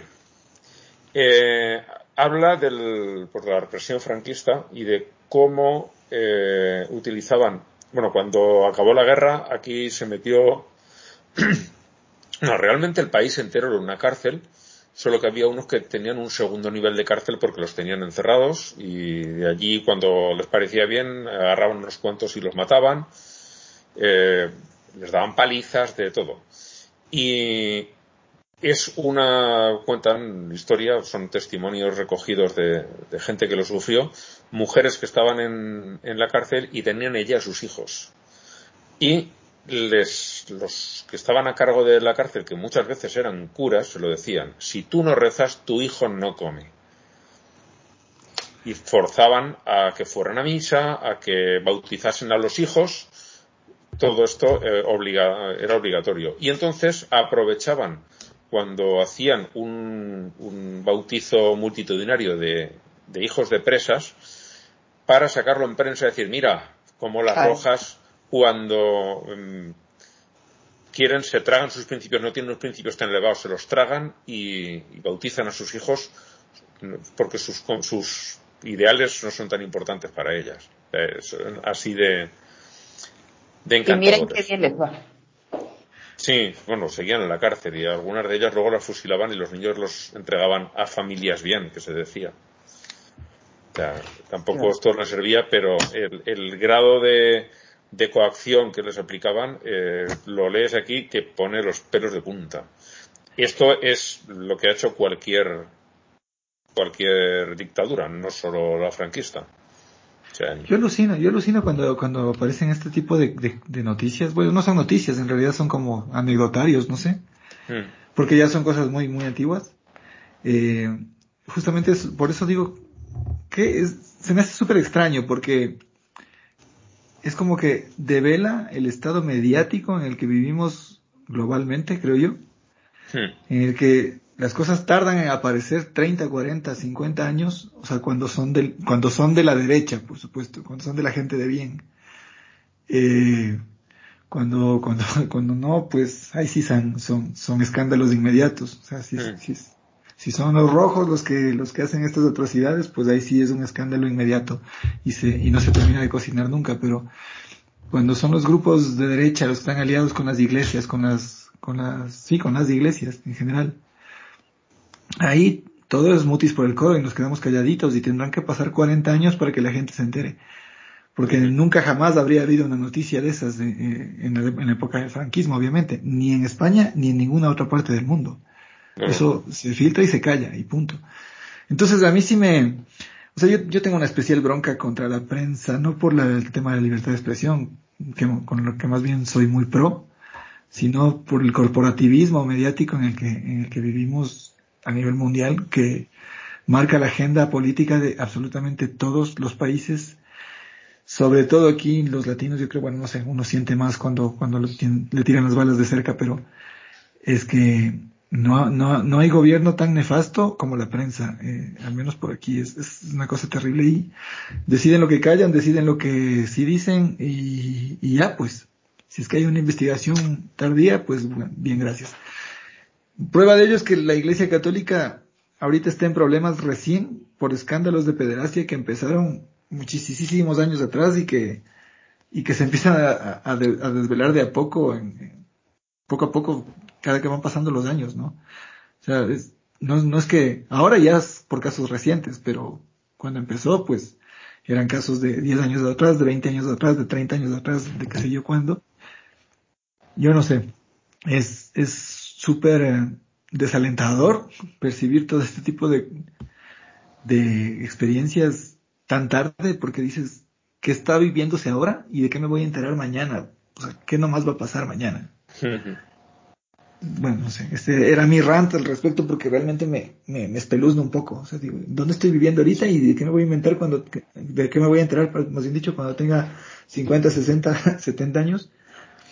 El problema es quién va a pagar, de qué van a vivir el que se dedica a buscar esta información, quién le va a pagar. No, claro, claro, Ay, el problema es que el problema la, es profundo y desde, desde que se ha, desde que hay tanta noticia en el internet, y de que básicamente estás escribiendo, estás escribiendo por, por, por, una, por miserias y si acaso, eh, que el problema se complica. O sea, el Internet ha ayudado a, diversificar un poco esta, esta cantidad de información, pero finalmente sigue, siguen existiendo los medios corporativos, siguen recibiendo pauta y siguen tapando lo que les conviene y lo que no les conviene, pues no. Entonces, eh, finalmente seguimos sumidos en el mismo, este, en el mismo esquema, ¿no? por más que haya más libertad de expresión gracias al Internet y qué sé yo, los que gritan más fuerte son los que reciben más dinero. O sea, aquí en España hay unos cuantos medios de bastante alternativos. Tienes dos que están, digamos, tienen cierto nivel, están más o menos mainstream, pero sí que van en contra del, global, del resto de la prensa. Son, eh, bueno, son, realmente son tres: público, eh, el diario.es y eh, Infolibre. Esos tres van bastante eh, fuera de la, de la onda general. Y luego tienes otros verdaderamente alternativos como son La Marea, Contexto y eh, no me acuerdo, hay otros, otros dos más que a eso siempre están buscando sus suscriptores y los encuentran. Tú, Blanca, si no recuerdo mal, te suscribiste a La Marea, ¿puede ser? Sí. No, a La Marea. Sí, sí o por lo menos me sonaba que dijiste, me voy a suscribir. O no, sí, dijiste, sí. Me, me, lo he regalado, me he hecho este regalo. Y sí. yo estoy suscrito a Infolibre, que también es un medio. Mmm, tira bastante a la izquierda, las cosas como son. Y, y en general me gusta. Y es gente en la que escala tiene más... normal, no en la Hitler. Sí, sí, en, en la real. En la real. Eh, eh, tiene más medios, por ejemplo, que La Marea. La Marea es un, un aunque son grandes profesionales, no tienen los medios de, de un periódico grande. Porque eh, son más eh, colaborativos, más eh, tirando del estilo crowdfunding. No es exactamente un crowdfunding, pero sí que empezaron así, la verdad. Al principio la marea eh, prácticamente y ahora no cobraba es nadie. que no es exactamente un crowdfunding, pero Sí, y al principio eh, no cobraba nadie, eh, escribían, digamos, por amor al arte, luego empezaron ya a recibir dinero, eh, tipo Patreon o similar, empezaron a recibir dinero por ahí y ahora ya han puesto suscripción, pues porque hay una serie de gente que está haciendo investigaciones muy serias, muy importantes y o sea, tienen que vivir de algo. Entonces, mm, esa gente está trabajando bien, pero eso lo permite Internet, porque público, eh, cuando salió, sí que todavía tenía una edición en papel, estuvo como un par de años, y luego quitaron la edición en papel para dedicarse solo a, salir en Internet. Y siempre han sido bastante ruidosos, porque es la, que lo dirige, que es Ana Pardo de Vera, tú la conoces, ¿no? La, habrás visto por televisión, Blanca. Aquí se deja ver bastante. Mm. Y, esta mujer es de armas tomar y, no sé, esta no se casa con nadie. Sí que se le ve un poco el color político, pero bueno, a todos los periodistas se les ve. Y... Yo no lo veo mal. Yo tampoco lo veo mal. Siempre que cuando, cuando ese partido haga algo mal, por lo menos no lo gallen. Yo no digo que les metan una crítica dura, pero si no lo esconden, me da igual que se les vea el color político. Lo que pasa es que color político tenemos todos de alguna manera, eso es inevitable. O sea, yo no creo en esto de la, de la imparcialidad de la que se hablaba tiempo atrás, ¿no? El periodista tiene que ser imparcial. No creo que tenga que ser imparcial, creo que tiene que ser objetivo. Es decir, tratar, o sea, tratar de, de, de, lo que diga, decirlo con, con evidencia. O, o lo que calle, callarlo con evidencia. ¿Por qué noticias sacas? Ya rompes la imparcialidad. Eso iba a decir yo, en el momento que eliges, y no puedes darlas todas, en el momento que eliges qué noticias das y qué no, eso es un acto político ya. Claro, total.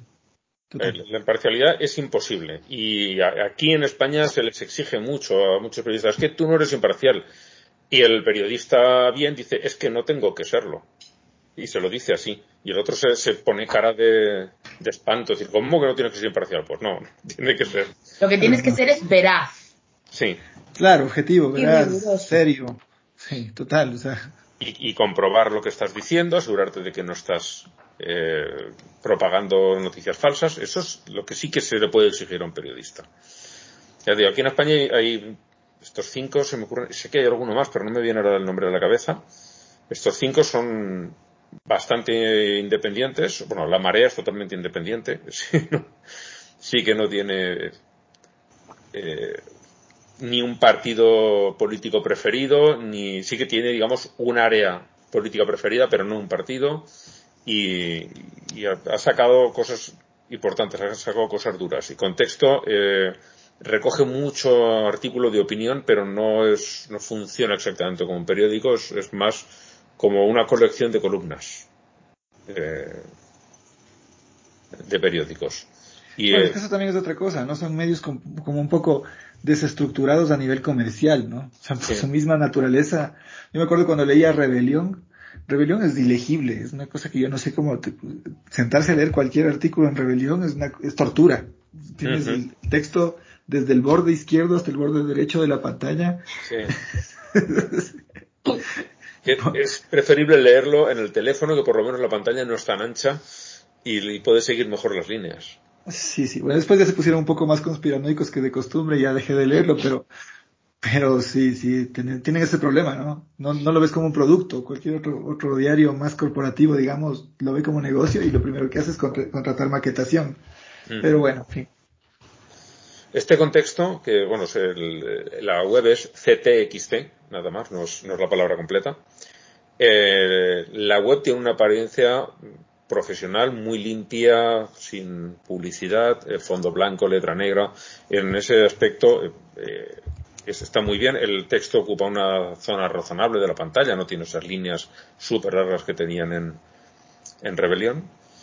Y, y son es sobre todo opinión, pero normalmente muy bien pensada, muy bien documentada. Es un sitio que vale la pena leer. Claro, se centran bastante en España, pero no tocan solo España. Ahí puedes leer eh, de política de cualquier país eh, latinoamericano, de, Estados Unidos, de Rusia, comentado por gente que ves que sabe de lo que habla. Es muy recomendable. Bueno, eh, entré a ver, está bonito, está, es un lindo sitio y tiene un, al entrar ya tiene como una, una gráfica, un cómic, no sé, eh, separación de poderes, dice, hay un, un, un saco, un traje y una túnica, separados pero con derecho a roce. Está muy buena. Sí, sí. Bueno, eh, seguimos con más noticias. Aquí en España se ha aprobado una ley eh, de educación. Llevamos, desde que murió Franco, no sé cuántas leyes llevamos de educación. Casi cada gobierno que ha aparecido ha sacado una ley nueva. Y eh, ha limitado la presencia de la religión en, en las aulas, en las escuelas públicas. Como debería ser. Como debería ser, pero claro, las eh, competencias de educación están transferidas a las autonomías, digamos, a los, en otros sitios serían los estados, ¿no? Federales. Eh, aquí le damos ese nombre. Y tienen cierto poder. O sea, el Estado central da unas líneas generales y luego las autonomías modifican eso a su, a su manera. Y los obispos españoles están muy confiados en que estas autonomías van a devolverle el protagonismo que la religión, por supuesto, necesita en la escuela pública. Y espero que no les salga, pero en algunas estoy seguro de que sí. Sea, donde gobierna el Partido Popular, seguro que recuperan las, las horas de religión que les quitaba la ley para volverlas a poner. En otras ya tengo más dudas, pero en esas, en las del Partido Popular, seguro. Y Pero la ahí, última, tienes, ahí, tienes una, ahí tienes una oportunidad de oro, digo yo, ¿no?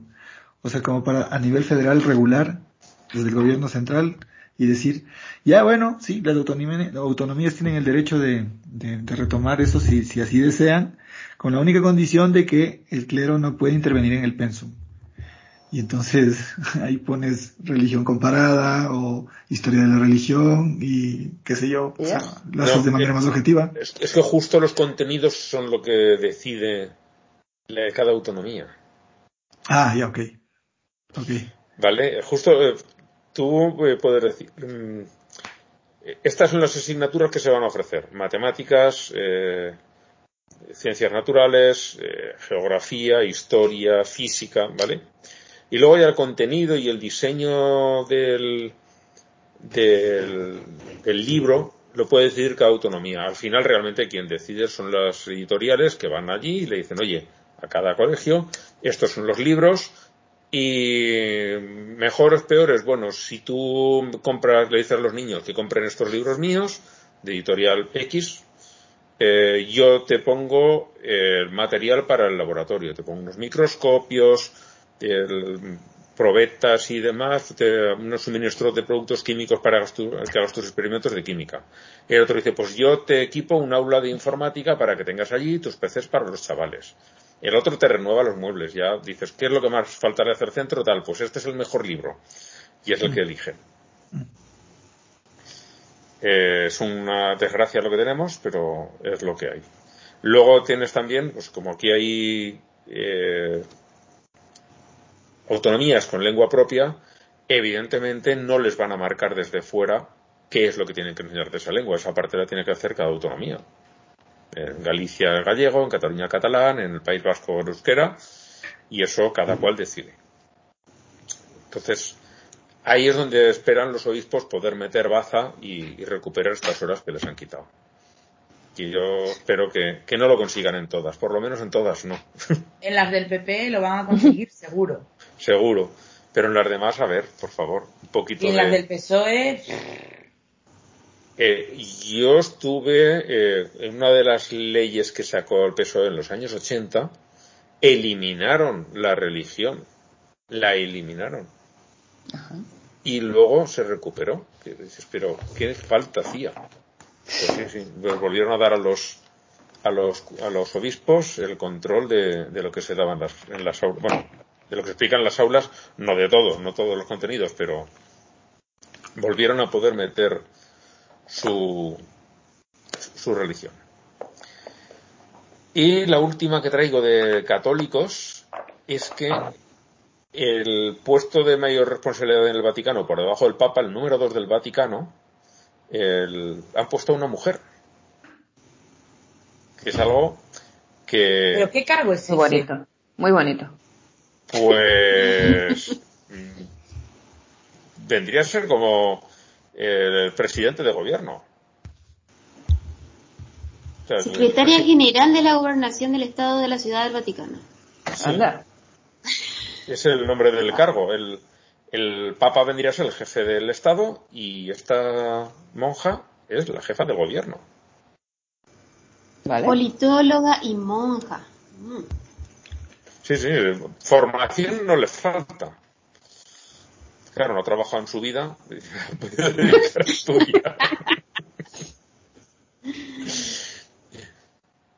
Bueno, este pero es el Estado del Vaticano, no es la Iglesia, que también habría que tomar en cuenta eso, ¿no? Sí, sí, pero eh, nunca había vivido una mujer en un cargo tan alto. Claro. Eh, pocas cosas muy cosméticas, pero alguna cosita está cambiando este papa. Aunque sean cosméticas. Pero. Y no estás de acuerdo. O sea, sí, digo yo, yo insisto, me parece que es un gran marquetero. Es lo que digo. Son, eh, sí, son cosas cosméticas. Es un gesto. son cosas cosméticas. Porque, es un Sí. Eh, por otra parte, también hay que tener en cuenta que su situación es jodida. Jodidísima. Tiene una oposición puede hacer desde dentro. ¿Vale? Eh, las cosas por su nombre. Es muy difícil mover nada allá, las inercias son enormes. Que él a lo mejor no las hace, por decirlo así, de corazón, sino por puro interés, porque ve que cada vez tienen menos fieles y cada vez en, menos sitios está justificado que les den dinero, prebendas fiscales y todo lo que te quieras imaginar que van consiguiendo en los países y dice, necesitamos más apoyo popular. Pues por poco que me guste voy a tener que dejar de hablar mal de los gays, eh, hacer ver, o bueno, en este caso no es hacer ver, es un puesto importante, realmente importante, darles más protagonismo a las mujeres, eh, o sea, estar rompiendo algunas cositas que ya digo, a mí me parece que son nada más que cosméticas, no me parece que, que son suponga un cambio profundo que no tengo ninguna prisa, como decías tú, no tengo ninguna prisa en que lo hagan porque si se extingue la iglesia, pues casi mejor. que, que eso te iba a decir, yo creo que es un dinosaurio que está condenado a la, extinción, sea quien sea el papá, ¿no? Y son las últimas bocanadas las que está dando. Sí, sí, yo, yo veo que, a ver, no puede durar mucho. Teniendo en cuenta que lleva dos mil años, no duran mucho, iguales otros tres siglos. Pero que va, eh, va por la cuesta abajo, y a mí me parece bastante obvio. Pero no solo esta, todas las religiones. Todas. los en los como dice la frase esta, no, gracias a Dios yo soy ateo. en, los únicos sitios donde las religiones parecen mantenerse o crecer es donde hay teocracias. Que ahí, claro, te arriesgas a, que tu cabeza termine bastante alejada del resto del cuerpo. Y, no salen ateos, pero a verlos, los hay. La lista de ateos en las teocracias es como la, el meme ese de las listas de contagiados de COVID en, Corea del Norte. Corea del Norte, sí. Uno, cero, uno, cero. Lo que pasa es que estaban en código binario y la gente no lo entendió. Sí, eso va a ser. Bueno, en, en el apartado de otros cristianismos eh, tenemos esta iglesia de Idaho que lo dice así de claro, que quiere fundar una teocracia en Estados Unidos. No hay problema, en la China se cayó un saco de arroz. Es Idaho, allí todo lo que hay es patatas. Bueno, yo agradezco que lo digan a las claras.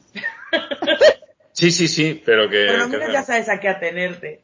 Que no tienen la más mínima vergüenza, ¿no les parece? O sea, les parece bien y ahí, si abre la noticia, el, no es que sean una gran multitud, pero tiene su club de fans, este cabrón. He dicho este cabrón y no, está cabrón, porque eso te lo dejo a ti, Blanca. Que lo iba a decir antes, pero no sé si me fue cantar cielo. La, la, boricua oficial del grupo, por más que tengamos una auténtica. no, yo, yo lo que pasa es que tengo eh, un poder notarial firmado por Manolo para representarlo en lo tocante a decir está cabrón. Vale, vale.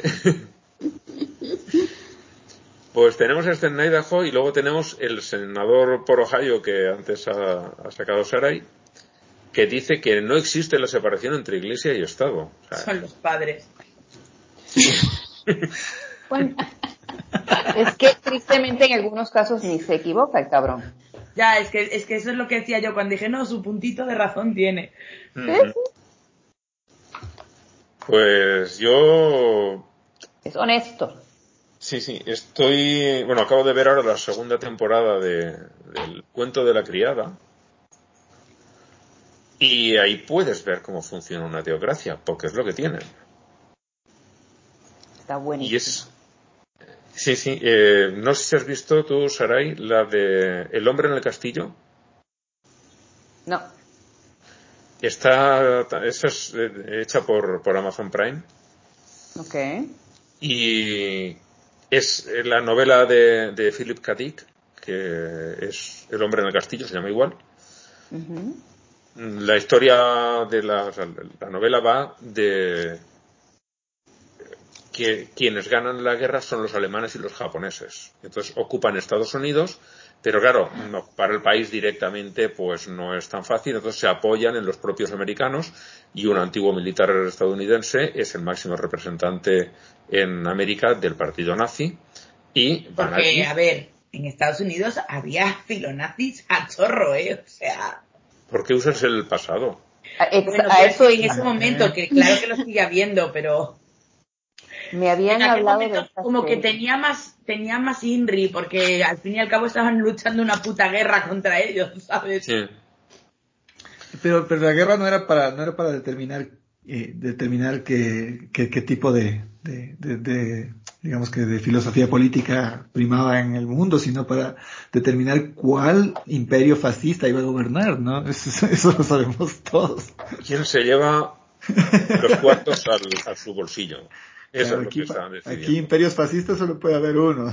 Quítate tú. Nombraba esta serie, de, esta serie del, del hombre en el castillo porque encuentro, en cierto momento encuentro bastantes paralelismos. Eh, por la, la, en uno tienen la sumisión absoluta a la religión, como piden en todas las religiones, y en este es la sumisión absoluta al partido. Eh, lo que dice Hitler, que todavía está vivo, muere en alguno de los capítulos de la serie, pero ya muy viejecito. Eh, lo que decía este Hitler era lo más de lo más y había que seguir a pies juntillas y, todos los puntos del, del de lo que dice el partido nazi pues eran poco menos que texto sagrado eh, hasta el punto de que pues, la gente se se entregaba a las autoridades para hacerse matar por tener una enfermedad genética, porque claro, si no estoy empeorando la raza. En el cuento de la criada pasa lo mismo. No sé si eh, recuerdas, eh, Sarai, eh, cuando ejecutan a la mujer del, del que era, digamos, policía, más o menos, policía secreta, de, de Nick, que lo, casan con una chiquita de 15 años, que se fue con otro, los pillan y los matan. A esta chica la entrega el padre y la otra está convencida de que sí, sí, es que me tienen que matar porque yo he sido infiel. Y va perfectamente convencida de que tiene que morir. Y a eso es a lo que te lleva una teocracia. Y es, la serie vale, es dura, pero vale mucho la pena de ver. Las dos, tanto el hombre, el hombre del castillo me decepcionó al final. El último capítulo sobra, totalmente. Más que el último capítulo, los últimos tres minutos. Y, pero este otro llevo, llevo, dos temporadas y de momento no me está decepcionando para nada. Pero es una serie dura de ver, ¿eh? bastante dura. Bueno, me la he hecho. Eh, ¿El hombre del castillo? Me la echaré. pasamos a la zona, a la parte del Islam. Eh, solo hay una noticia y es que eh, Benetton ha tenido una idea genial y es presentar un hijab unisex. Se puede ver la foto ahí, abriéndola a un chico con el hijab puesto. No sé qué mierda de sentido le quieren encontrar a esto. Y Eso es lo que se pone mi marido para cuando va a correr la moto.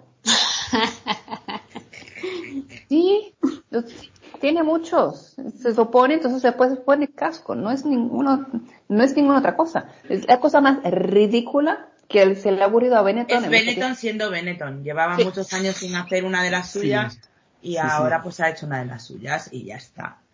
Pero es que, eh, es que ni siquiera es lo que dice Ángel. ¿Qué cojones de mensaje quieren sacar eh, haciendo una hijab o un hijab? Eh, que el modelo sea un hombre blanco y, y, que luego lo quieres comprar en la tienda y solo lo hay en la sección de mujer. Esa parte ya no sé, pero seguramente será así. No, no, lo pone, lo pone en la noticia, ah, lo dice. Ah, lo pone. Sí. es que no, no sé qué cojones pretenden, de verdad. Que, o sea, sí, yo creo que lo que pretenden es simplemente que se hable de ellos. Sí, escandalizar. Atraer, atraer clientela, sí.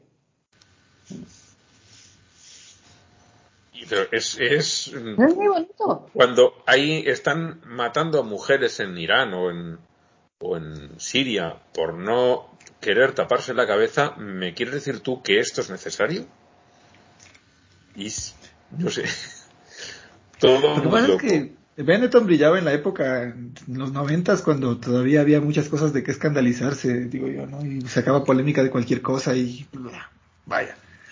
Pero ahora, una época en la que todo está tan abierto y los tabúes son cada vez menos, eh, contrario a lo que la gente dice, esto de la generación de cristal no, cristal no es tan cierto, pues entonces, ¿cómo generas polémica? Tienes que meterte con temas más densos, ¿no? No sé, digo yo, mm. ¿cómo llamas la atención? No sé. Ya los pondrán en especial en el outlet y me compraré uno para cuando vaya en la moto. Ya está.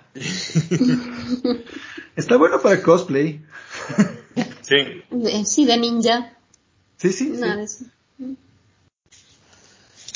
Bueno, cosas locas que pasan por el mundo. La parte de otras religiones creo que ha sido esta misma mañana cuando han colgado esto, que son eh, un ex adepto de la cienciología contando cómo en medio de los desastres naturales se meten estos para eh, pillar adeptos. Y cómo hay páginas que dice alguna este muy breve, son dos o tres capturas de pantalla, se leen en un momentito en, en un tweet, eh, cómo se dedican a, captar gente, que ofrecen cursos gratis, dice que si tú les preguntas no niegan que son de la cienciología, pero ellos no te lo cuentan. Y la verdad es que lo, bueno, todas las religiones hacen lo mismo, pero ahora también la cienciología tampoco es tan extraño. Aprovecharse de los momentos de debilidad de la gente para, para intentar llevárselos a, a su, a su redil.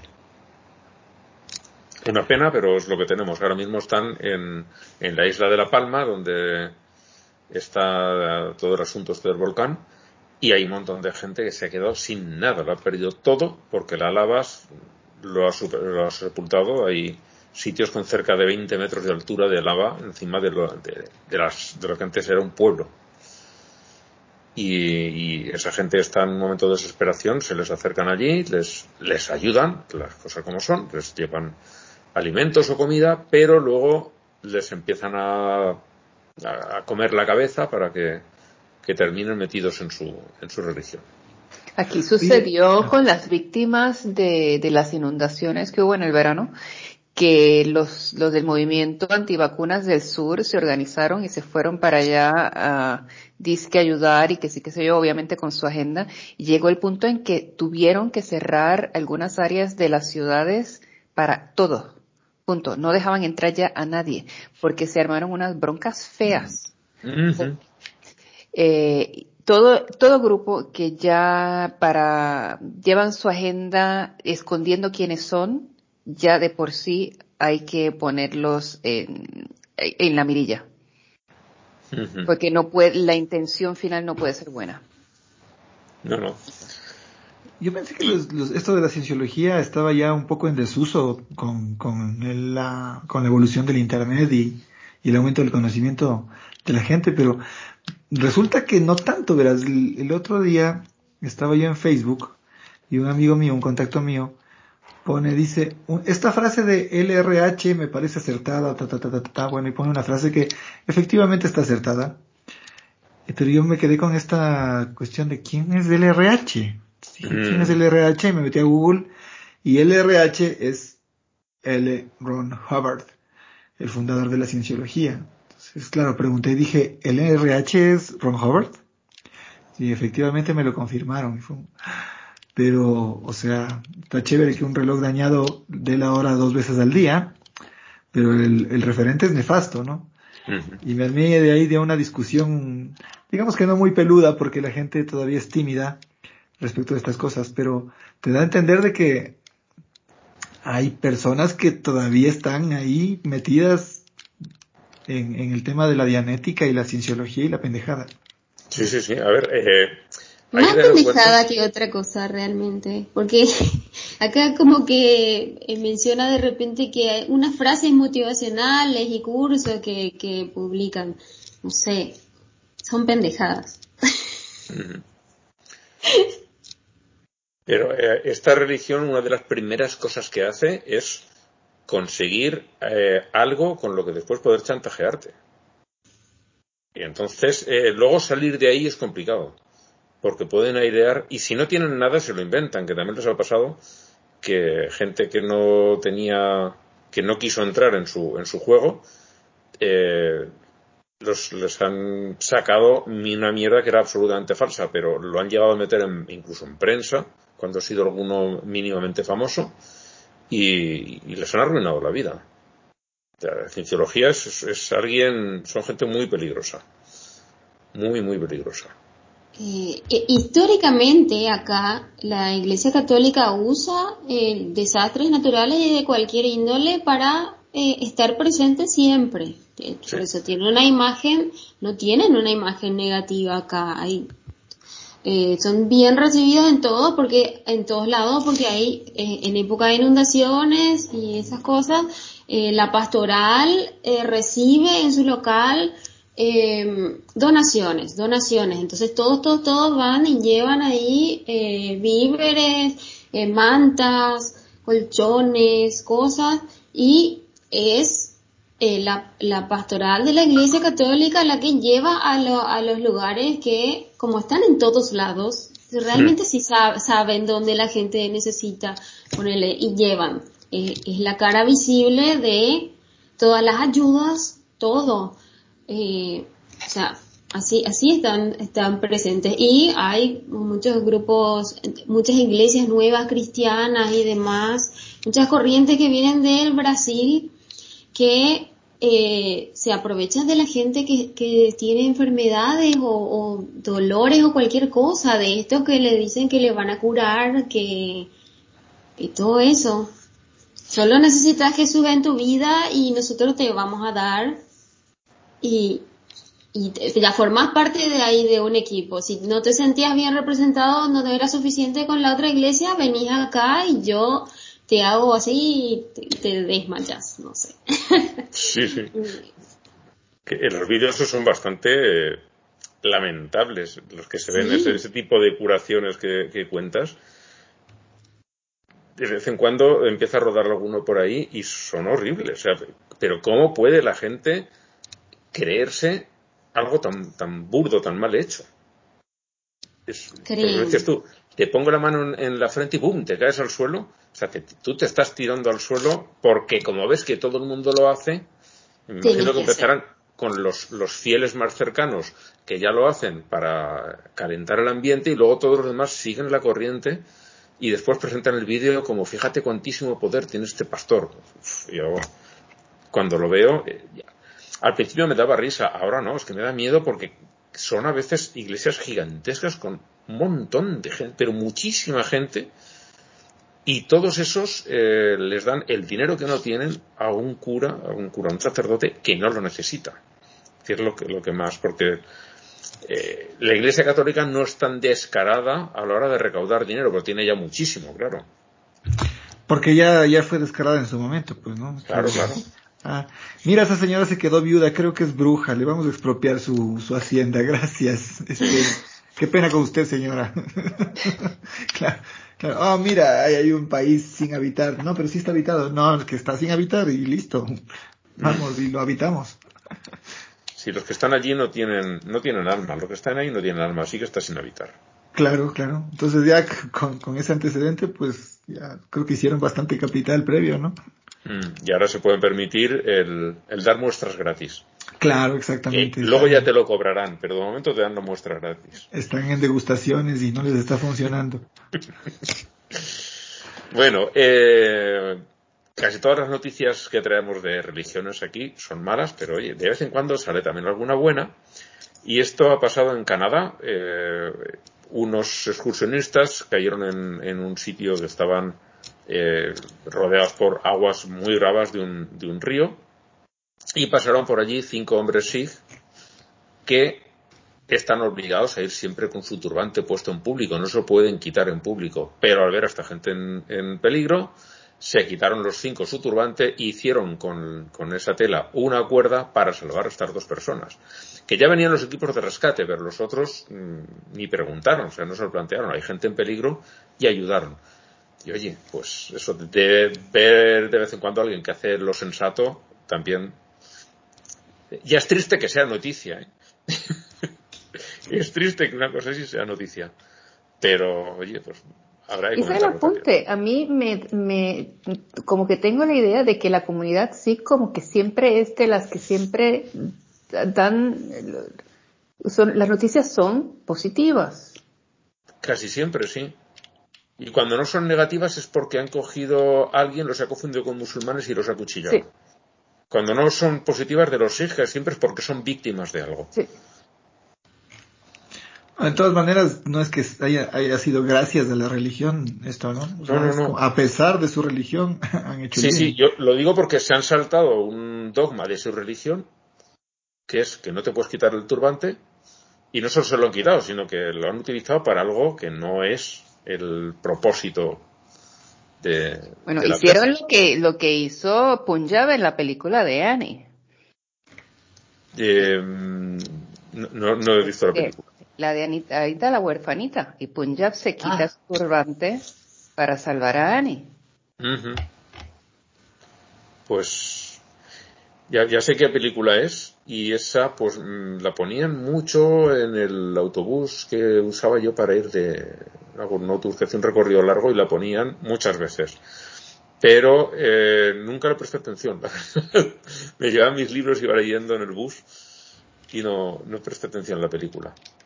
Así que no, ni, no conozco los personajes ni, ni, recuerdo lo que pasó, pero mira, pues sí, pues, no sé si tomarían de allí la, el ejemplo.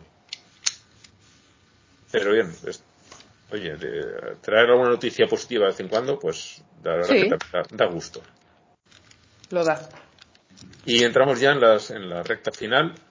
En pseudociencias, eh, he puesto dos enlaces a lugares absolutamente mmm, delirantes, parecidos a los que traes tú, Saray, de vez en cuando. Sí, sí, de horror. Uno de eso de, del, del todo el daño que nos van a hacer las vacunas y no sé cuantísimas cosas más, que horrores, miles. La página era esta, os, yo me metí y, y pues me, me, dio miedo y mira que yo he visto sí. y que la sigo viendo.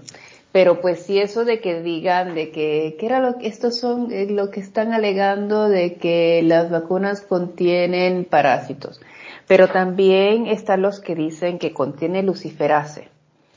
Entonces, ¿Qué? El luciferase, pues claro, ese que lo hace ver, que le da luminiscencia, es el luciferase.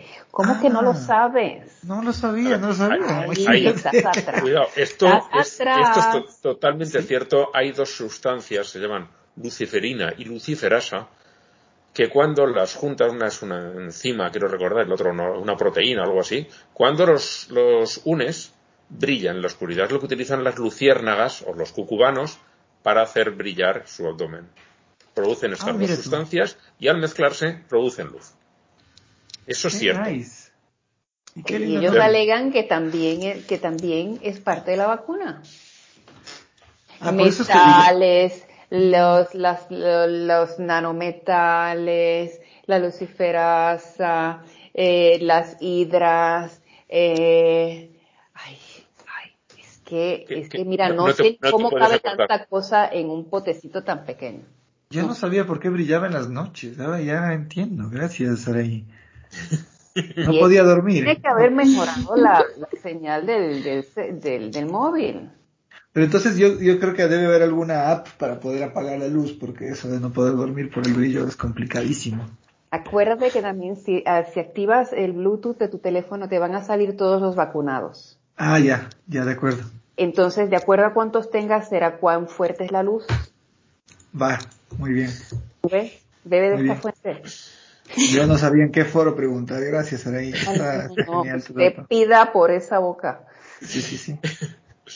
Bueno, eh, la otra lo que es... el enlace este del holocausto de las vacunas en sí es toda una página con contenido y contenido antivacuna que lo que eh, dice acá es todo lo que va a pasar ahora porque va, va a haber hay dos grupos hay como una ya hay una batalla entre dos grupos los vacunados y lo- los, los vacunados los vacunados vaccinated los vacunados y los no vacunados y que los vacunados así vamos a morir en un tiempo como de dos años más o menos y antes de morir vamos a estar enojados, enojados y vamos a romper todo. Y también lo- los que no están vacunados van a salir a quemar todo.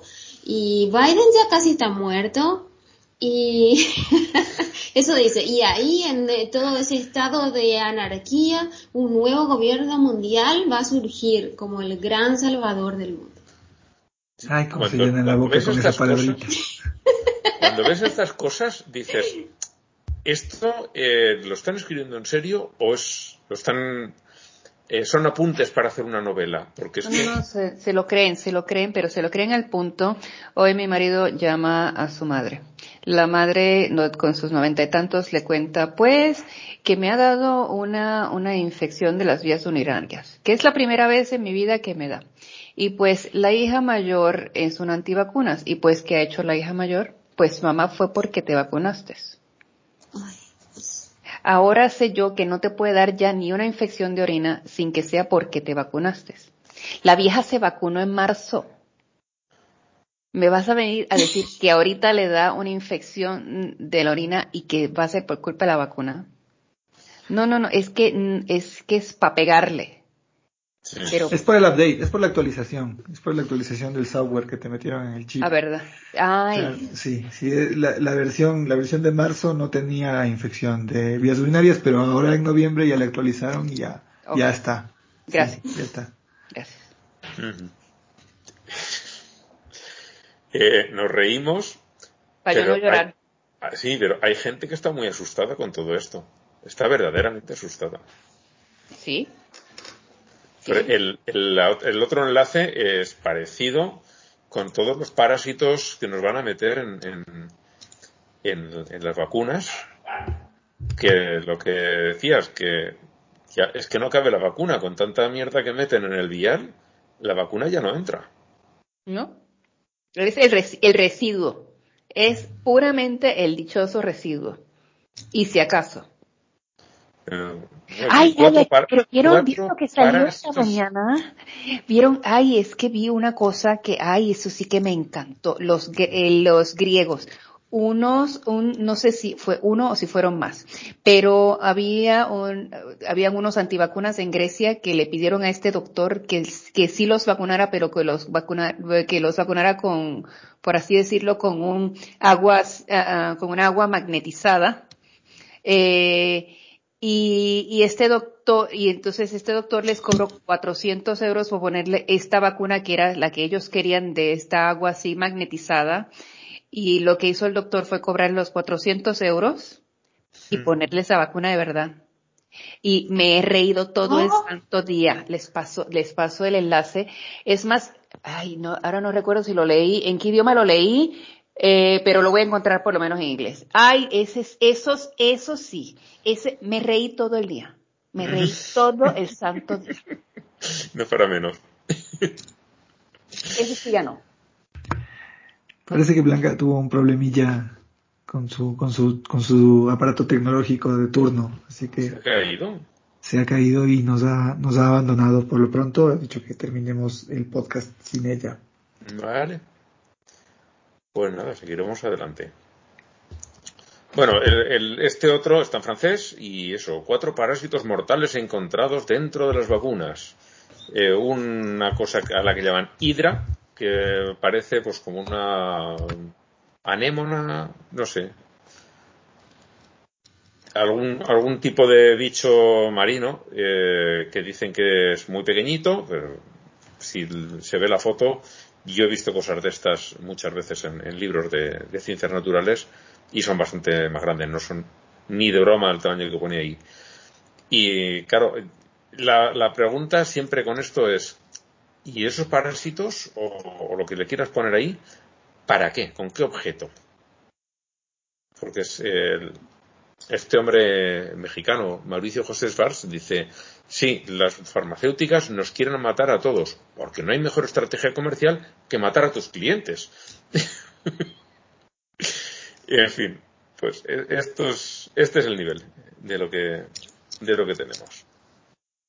Y luego hay un artículo de una de estas páginas escépticas que nos explica cómo los negacionistas son los mejores clientes de las farmacéuticas, porque es mucho más caro todo lo que hace falta para curar a uno que no se ha vacunado que la propia vacuna. Que yo, eh, de vez en cuando, en algún círculo así escéptico lo ponía. Digo, ¿alguien podría eh, explicar, por ejemplo, con la vacuna del sarampión, eh, explicar cuánto cuesta tratar a alguien que enferma de sarampión frente a lo que cuesta la vacuna? ¿Qué es lo que le deja más, más beneficios a la, a la farmacéutica? ¿Si el tratamiento de alguien que haya enfermado o, o la vacuna? No tan solo eso, que los antivacunas también se la pasan promocionando todos los productos para uno sacarse la vacuna del cuerpo, que eso hay unos tratamientos completos con todo lujo y detalles de todo lo que te tienes que poner para que te saques la vacuna. No, te veo con una cara de que no me lo crees. Pues No, no, no, o sea, me creo que, que, que están por ahí. Lo que no puedo creer, o sea, cada cosa de estas de las que me entero, eh, es como lo de la madriguera del conejo. ¿Hasta dónde llega esto? no, no tienen límite. No Punto. tiene límite. Es, Pues, pues tienen unos cuantos, cu- eh, tienen unos cuantos tratamientos para tú sacarte la vacuna si te arrepentiste. Y entonces son unos expertos vendiéndote cuantas, eh, la- que si la vitamina C, con, son como tres o cuatro vitaminas. Entonces vienen también con dos o tres cosas más. Entonces te mandan también a hacer unas pruebas específicas para ver cómo está la coagulación de la sangre. La, es algo con D. Después te lo busco. Entonces, tienes esas cosas también. ¿Qué más tienes? Ah, entonces tienes toda una editorial aquí en Alemania que es una de las que está detrás de todas estas cosas que se van traduciendo y siguen corriendo por todos estos grupos. Que esos te venden también, que si las linternas eh, que no necesitan baterías, que si el pan este que dura 500 años, todo este tipo de cosa más prepper porque como obviamente vamos a tener estos apagones así sistemáticos donde vamos a estar sin electricidad y los supermercados no van a tener ningún tipo de alimento, pues para que te vayas preparando, que tengas tu linterna, que tengas tus víveres así que duren muchos meses, ¿qué más te venden? Eh, no, no, no queda cosa que no te vendan, o sea, eh, no es que los, aquí está haciendo lana todo el mundo, los de un lado y los del otro. ¿Y de qué forma? No, no, no, si me pongo no paro. Ya, me tranquilizo. sí, es que no tiene fin. Es que no tiene fin. Y No. es, es, es el uso del miedo de la gente. O sea, hay, hay gente especialista en capitalizar eh, las necesidades de la gente y todo. La, eh, la gente tiene miedo. Entonces están comprando todo. Acá, ahora no sé cuándo van a empezar los apagones acá porque ya hace mu- mucho tiempo siempre tenemos apagones regularmente. Entonces, no sé cómo darme cuenta cuando empiece ese fin de- del mundo. Porque dices, ¿en qué se diferencia esto de mi situación eh, anterior? Sí, no? sí. ¿Y ahora en qué me afecta? Sí, sí. Aquí, eh, yo recuerdo cuando era niño eran bastante comunes los apagones y venía un poquito de tormenta, ya sabías, cuando eh, empezaban a caer unos cuantos rayos y truenos, ya ibas al armario, sacabas tus velas para repartir por la casa porque sabías que en algún momento se iba a ir la luz y en verano era muy, muy típico, muy típico. Pero la verdad es que hace años, muchos años que si tenemos algún corte de electricidad es porque están haciendo trabajos y nos avisan de tal a tal hora no va a haber electricidad. Pero una caída así, eh, en esta casa llevo viviendo 16 años, hemos tenido en 16 años una caída. No. Que vino un día una tormenta de estas bestiales de, en una hora cayeron 160 litros, poco más o menos, una, una auténtica animalada y ese día se cortó la luz durante pues, unos 20 minutos o así. Pero, claro, ahora cuando han dicho aquí en, Europa se ha hecho muy famoso que en Austria le están diciendo a la gente que se prepare para un posible gran apagón. Y tú dices, eh, Austria, o sea, no estamos hablando de, no sé, Macedonia, Kosovo, que son países que todavía son muy pobres, que tienen unos sistemas de, de cualquier cuestión de estas muy rudimentarios. No, no, no. Austria, que es uno de los países más ricos.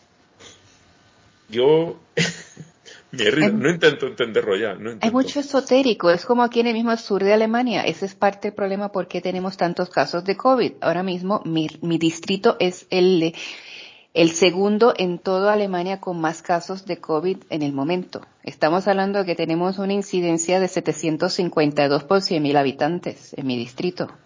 Esto no es ni tercermundista, está en Alemania. Y es que aquí en el sur hay muchísima gente así, muy esotérica, etcétera, etcétera, que es bien antivacuna.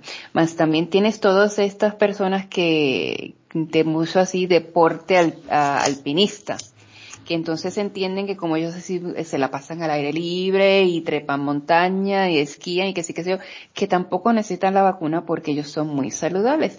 Y en la combinación de que son así muy esotéricos y que muy, muy del deporte y toda esta cosa, aquí la vacunación es más baja del promedio y se nota en lo que estamos teniendo ahora mismo con la incidencia del COVID.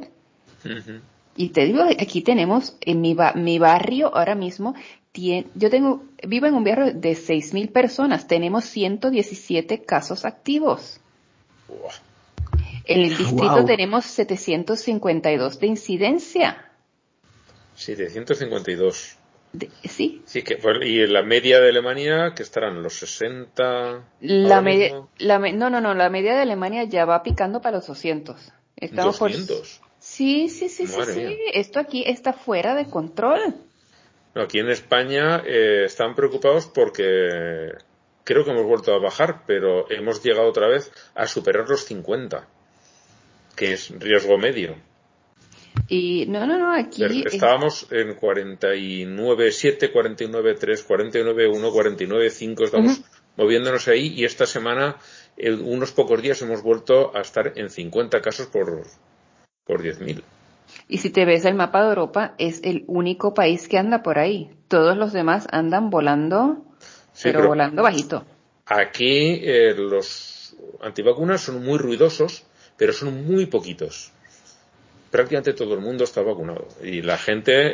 Eh, la vacunación es de España es alta y ahora es donde uno se da cuenta. Hmm. Yo, cuando dijeron ya hay vacunas, dije, pues yo no tengo ninguna prisa en ponérmela. Ahora, el día que me llamen, estaré ahí. O sea, no tengo prisa porque dices, oye, que se pinche otro antes a ver si trae problemas. Pero bueno, cuando ya ves cómo son los problemas, porque realmente con mi edad, pues tardaron como dos meses, ya están vacunados, dos, no, que va, prácticamente seis meses, porque empezaron a vacunar en, a finales de enero y yo fui, eh, sí, bueno, a finales de junio, 20 algo, 24 de junio me parece que fue. Yo ya para mitad de mayo había conseguido la primera. Wow. Pero ya para ese tiempo ya yo tenía muchas amistades porque en Puerto Rico empezaron obviamente a la soltar con Estados Unidos. O sea que ya para cuando yo me vine a vacunar yo tenía gente que ya la llevaba por lo menos seis meses. Sin contar que ya te conocía gente también que había estado en los grupos, eh, en los primeritos. sí. Eh, los del ensayo clínico. exactamente. O sea que ya, y, y, unos cuantos médicos envueltos que ya del principio habían dicho no hay ningún problema. O sea que yo, no, eso es de, me llamaron a, a, tal hora, en tal sitio, sí. Sí, sí, yo, yo también, pero claro, lo que no tenía era prisa porque me llamasen. Digo, a ver, vamos a dejar pasar un poquito, observar, y ya cuando me llamen, pues iré, ¿no? Porque lo tenía clarísimo que yo iba a ir. Yo, Ahí no tenía el más mínimo problema. Lo único que eso que prisa tampoco tenía, ¿no? cuando me llegue el momento, ir cuando llegue el momento, pero no tenía prisa por ese momento. Ahora, mm, eh, aquí en casa, pues los cuatro, cuando nos han llamado, hemos ido. Sí, Son mi, mi, hija menor, que tiene 19 años, la llamaron y pues la puso y se acabó. Y aquí todos lo tenemos. Mis padres, eh, como son bastante mayores, tenían cerca de los 80 años, los llamaron bastante pronto. Y mi padre eh, fue, está bastante deligado de salud y fue, pero como un reloj. ¿A qué hora hay que estar aquí? Por 10 minutos antes ya estoy en la puerta. Así. Y así. La verdad es que en España en eso eh, vamos muy bien. El porcentaje de gente que no se ha querido vacunar es ínfimo, es muy, muy poquita gente. Y, y sí, se nota, se nota en la incidencia pero eso, que nos estamos preocupando porque nos volvemos otra vez a meter en riesgo medio. ¿Qué es lo que pasa también aquí en España? Que vivimos muchísimo del turismo y lo que queremos es que eh, nadie tenga miedo a venir a España a gastarse su dinero. Eso es muy importante, porque mucha, mucha gente vive aquí de, del, turismo en España. Eso es así. Pero, ¿dijiste 200, 200 por cada 100.000 habitantes? Eh, ¿Dónde? En, Alemania. No, eh, es, eh, la, el, el, el, país está ya picando, está por el 170, déjame lo, lo puedo mirar. Estamos casi, no hemos llegado a los 200, pero estamos a punto de llegar a 200. Y mi distrito, que es el segundo con los casos más altos en Alemania, anda por 752. Por cada 100.000 por cada 100.000. Eh, Baviera como tal anda por los 200 tanto. Y así por el estilo. El sur está mucho más, uh, la situación está mucho peor que en el norte. En el norte la situación está mejor. Pero aquí en el sur la cosa no está bien. Oye, pero es una cifra como absurda, ¿no? Sí, sí. O sea, aquí estaba viendo, porque estaba viendo en comparativa, digo, ¿y cuánto significa eso? Y acá en Ecuador, que yo siempre he dicho, creo que estamos no tan bien, parece que no hemos estado tan mal, que estamos con 24 por cada 100 mil. Y entonces dices, wow, o sea, 15 veces más. 24 es muy poquito. Sí, 23.91 en los últimos 15 días. Pues oye, eso es un logro, porque yo recuerdo en que yo dije, esto es un fake, esto no va a ser real, será de cualquier otra cosa. Eh, cuando empezó todo, eh, Guayaquil fue una pesadilla. Claro. Sí, sí, sí. Que incinerando a la gente en medio de la calle, la gente cayéndose muerta por la calle. Y no tenía el vídeo ataúdes. sí, sí, no había ataúdes. Me mandó el vídeo Kirkigan y digo, esto no puede ser cierto, esto será un fake. Y no, no, era cierto. No, no, sí, fue, fue, un, fue un apocalipsis zombie. Aquí fue terrible, fue terrible, terrible. Pero la ventaja es que la gente, en ese sentido, tal vez las teorías conspirativas son un poquito más de, de privilegio blanco, creo. y la gente, sí, sí, sí, porque aquí la gente se vacuna, no, no, no te pregunta, ¿no? Ah, ya me toca vacunarme, ok, me vacuno. Es muy poquita la gente que realmente está en contra de las vacunas o esas cosas, son muy marginales esos promedios. Y la campaña de vacunación ha sido bastante exitosa. Lo único exitoso que ha habido en estos, en este año de, en estos ocho meses de gobierno de este señor, pero, pero en todo caso ha sido exitoso y creo que, que ha funcionado para levantar bastante el, el, el, comercio y la actividad económica y todo lo demás. De hecho, hoy se supone que estaba atrasado porque no, no me tomé en cuenta el horario, pero no he estado atrasado, y fue porque nos fuimos a comer un ramen con mi novia. Dije, vamos a comernos un ramen. Y estaba atestado de gente en todo lado, o sea, no, casi que no lo conseguimos. Había, había habido que reservar y tal, nos encontramos por ahí un lugarcito y encontramos. Pero eh, aquí los fines de semana de pronto hay un estallido nuevo de turismo y de, y de consumo como, como, como destapar la olla de presión de lo, de lo que sucedió en 2020 y en encierro. Y todo el mundo está feliz de la vida. Con su mascarilla, tratando de mantener una cierta distancia que no es tan real, pero al menos haciendo el intento, pero, pero saliendo todos. Y, España, yo que he viajado este año, me he vengado del año pasado, que no pudimos ir a ningún lado y este año he viajado bastante. Eh, donde he ido había montones de gente.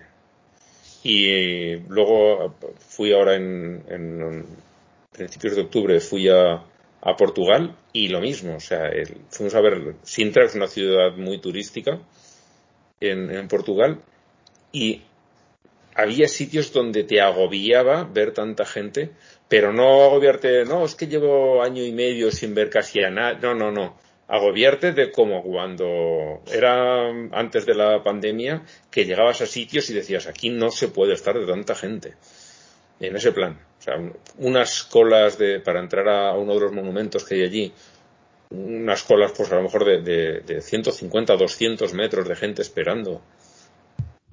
Y haciendo cola para entrar ya con su entrada, ¿eh? no con, su ticket para entrar.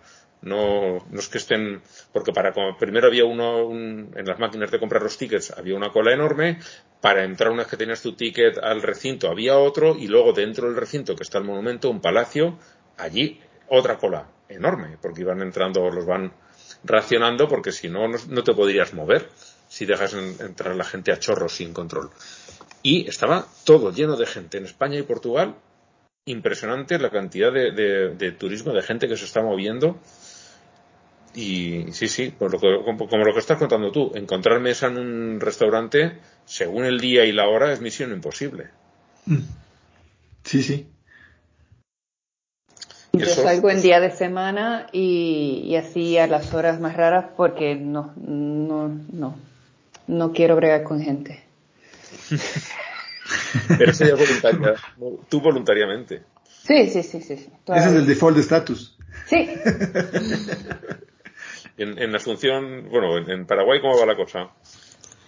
Y Ahora hay muy pocos casos activos. Estaba buscando acá porque no tenía idea en cuánto estábamos y estamos en un promedio de 42, promedio de 7 días. 42. Y es bien bajito. Y, y eso que no hay mucha gente vacunada, pero no porque la gente no quiera, es porque el gobierno es una mierda y no, perdón, eh, no, no, no compraron las vacunas a tiempo, las que tienen no distribuyen a tiempo. Hay lugares así en el interior del país donde se acumula un montón de gente en el vacunatorio y se terminan enseguida y no hay. Y hay algunas acá que están por vencer y cosas así que, que no. Que por tontos. Bueno, aquí eh, también pidieron, claro, empezaron a llegar vacunas y las, las diferentes comunidades autónomas que tienen también la sanidad también es, competencia de las de las comunidades eh, iban pidiendo dame más dame más bueno el gobierno iba comprando y porque es, las, compraba todas el gobierno y las iba distribuyendo y de repente empezaron a decir oye que si aquí quiere venir gente de otros sitios a vacunarse es que se nos van a pasar de fecha pero pero la gente está vacunada o sea ha llegado a todo lo que tenía que llegar, pero pidieron más de las que necesitaban por el miedo a que en algún momento dejasen de llegar. Pero decían, es que si se corta el suministro tenemos un problema. Entonces hicieron mucho acumula, mucha acumulación y luego tienen el problema de que, ¿y ahora con quién las gasto todas las que tengo? Aquí se ha estado vacunando a turistas que venían, pues alemanes, italianos, franceses, ingleses, rusos, que venían de turismo a España y se les ofrecía, oye, que si quieres, tenemos ahí, te podemos vacunar. Y gente que se ha vacunado aquí en España. Aquí estamos en medio de la cuarta ola, pero, pero fuerte. Nosotros eh, las llaman ya sexta, pero de las dos anteriores eh, realmente son olitas. Es que se levantó, estábamos eh, por debajo de 110, me suena 108, sí, volvimos a subir como a 120 y luego empezó a bajar otra vez, llegamos a, a 80 90 y volvimos a subir a 100, luego hemos bajado de 100 y ahora estamos eso, en el entorno de los 50. Y, y... como que acá no hubo la tercera ola, no sé si va a haber todavía, pero sí hubo un pico en como mayo, junio hmm. y, y hasta ahí. Y ahora estamos así como bajito, no sé si vuelve a subir. El, pico de fue en mayo, a finales de mayo. Ahora es que ya más que picos son oscilaciones. Porque son, la verdad es que sí sube, sube la incidencia y, a lo mejor pues llega no a doblarse, pero claro, como estamos en un nivel ya muy bajo, eh, tan apenas se nota. De hecho, pues aquí los hospitales ahora mismo mm, hay hospitales que no tienen ningún enfermo ingresado por COVID. Cosa que no pasa. En, otros países no pasa. En Alemania hay zonas donde están colapsados y luego hay otras zonas que vi el otro día que llevaron enfermos de Rumanía porque allí sí que están en un colapso absoluto. Y vi que, llevaban a, hospitales alemanes, llevaban rumanos. Sí. Bueno, vamos a, acabar ya con las dos últimas noticias que nos quedan. y nos hemos liado con esto. En Chechenia han detenido varias mujeres por brujería, aunque en realidad es porque estaban estafando a, a, los, a los que acudían a pedir sus servicios, ¿no? Eh, no está muy claro porque la acusación realmente habla de, brujería, pero si lo analizas un poquito ves que eso que es por estafa. Esto ha dado en el grupo Telegram lugar a una, reunión de, de cuándo se estafa, cuándo no. Y ahí un señor que trabaja en cosas legales, no es abogado, eh, Juan Ajeitos, que ha entrado hace poquito en el grupo, él dice, no, no, esto no es estafa. Claro, desde el punto de vista legal, con la legislación española en la mano, no lo es. Pero otros, yo por ejemplo opino que sí que lo es, pero es una opinión, tampoco se me tiene que hacer mucho caso, que yo no soy del gremio. Pero para mí si te venden algo que no es lo que tú esperas a sabiendas de que no lo es, no es cuestión de que te están vendiendo algo defectuoso, no, no, saben que te están vendiendo algo que no es lo que tú estás pagando. En mi opinión eso es una estafa. Lo que pasa es que si es que, si es que eso pudiera legislarse así como tú lo describes, de mm. plano este podcast no existiría porque ya no habría religión, o sea, no, no tendríamos de qué quejarnos. Sería ilegal eh, cualquier religión. En el Reino Unido sacaron una ley que si tú eh, eres vidente o ofreces cualquier tipo de servicio mágico, solo puedes hacerte publicidad si demuestras que eres capaz de hacer eso. Y desaparecieron todos los anuncios. Ah, muy bien. Ya solo funciona lo boca a boca. O sea, si tú haces publicidad, tienes que demostrar esto, porque si no es publicidad engañosa y te aplicamos la legislación de publicidad engañosa. Entonces desaparecieron todos los anuncios. No funciona. Tendríamos que haberlo copiado a todos los países del mundo. Sí, sí, sí. Viviríamos mucho más tranquilos. Así es.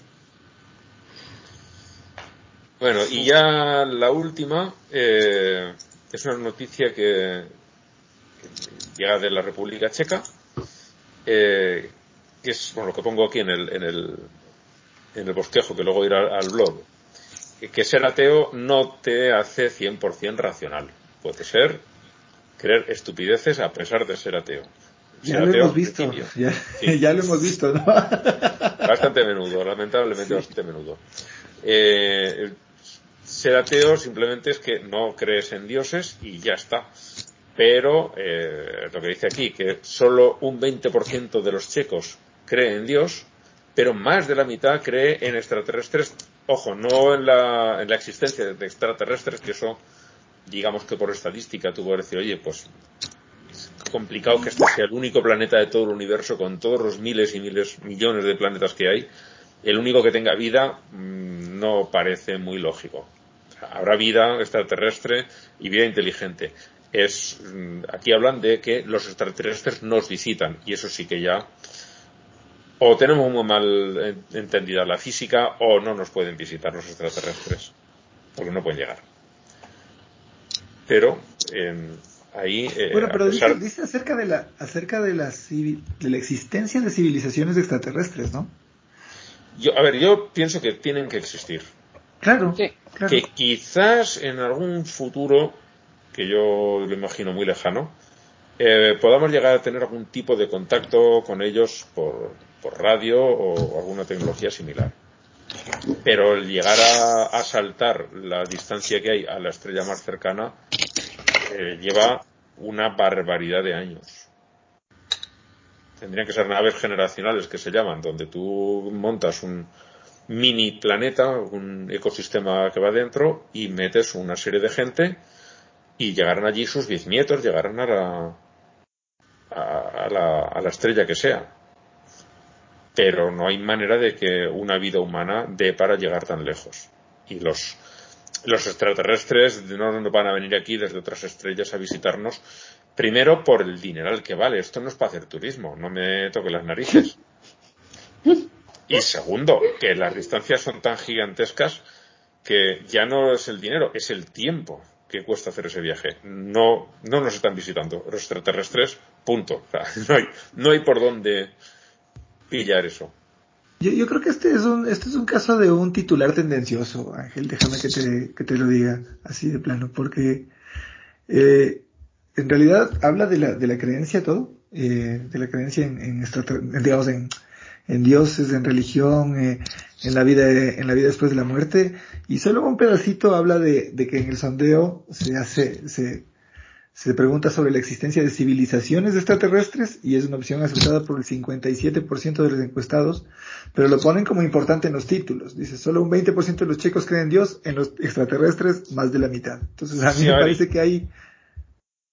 Yo, yo lo entiendo como que, que, que el, hecho de no creer una cosa no te impide creer en otra. Sí, sí, de acuerdo, de acuerdo, pero, pero que, no aplican la racionalidad exactamente igual en todos los aspectos, como nos pasa a todo el mundo.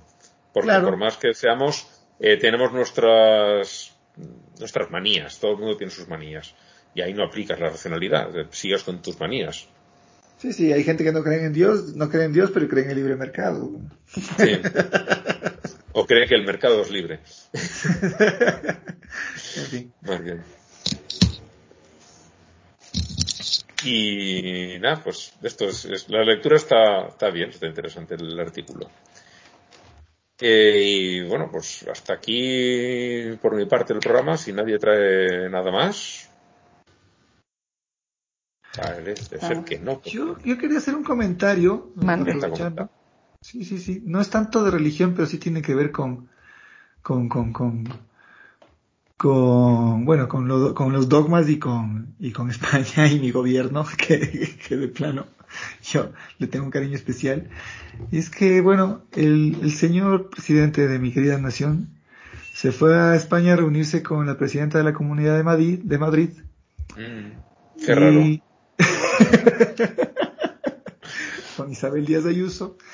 Y bueno, ofre, este, dijo que es contra la naturaleza eh, pedir perdón por los, decir que España debe pedir perdón por lo sucedido durante los siglos de, de la colonia en América como potencia.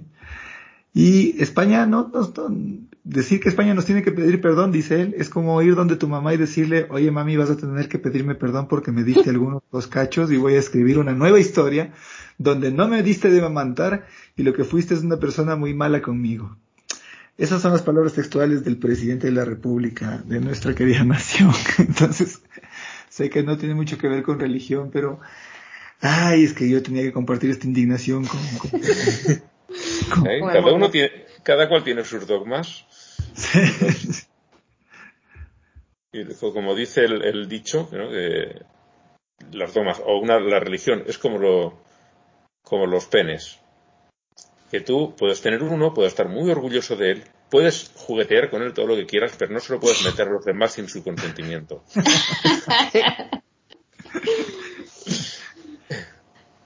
pues sí, los, dogmas son iguales.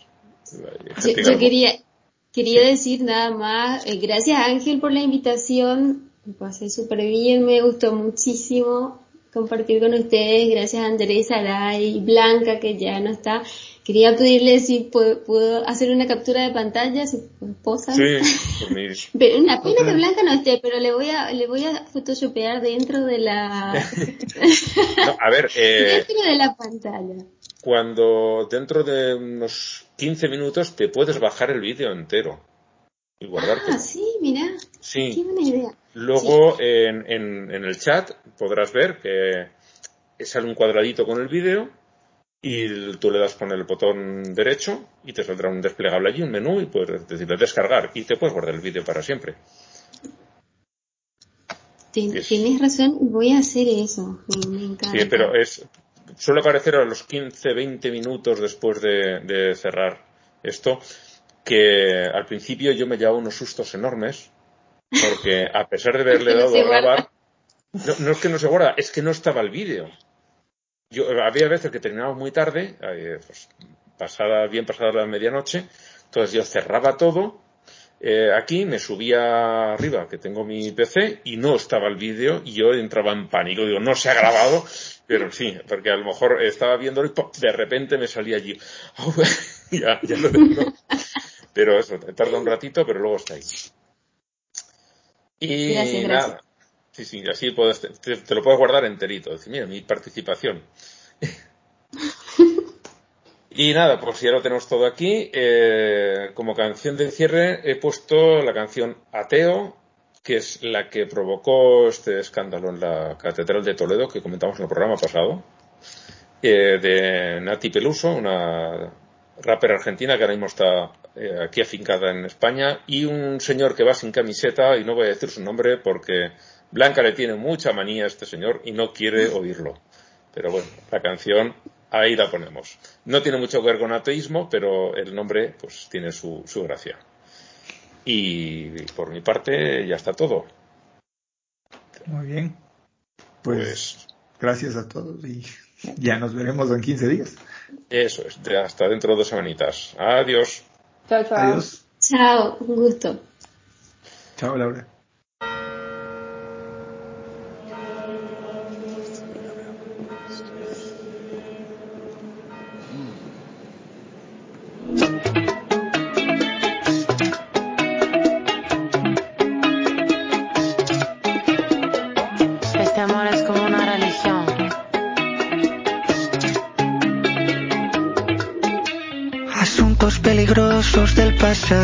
Persiguen todavía.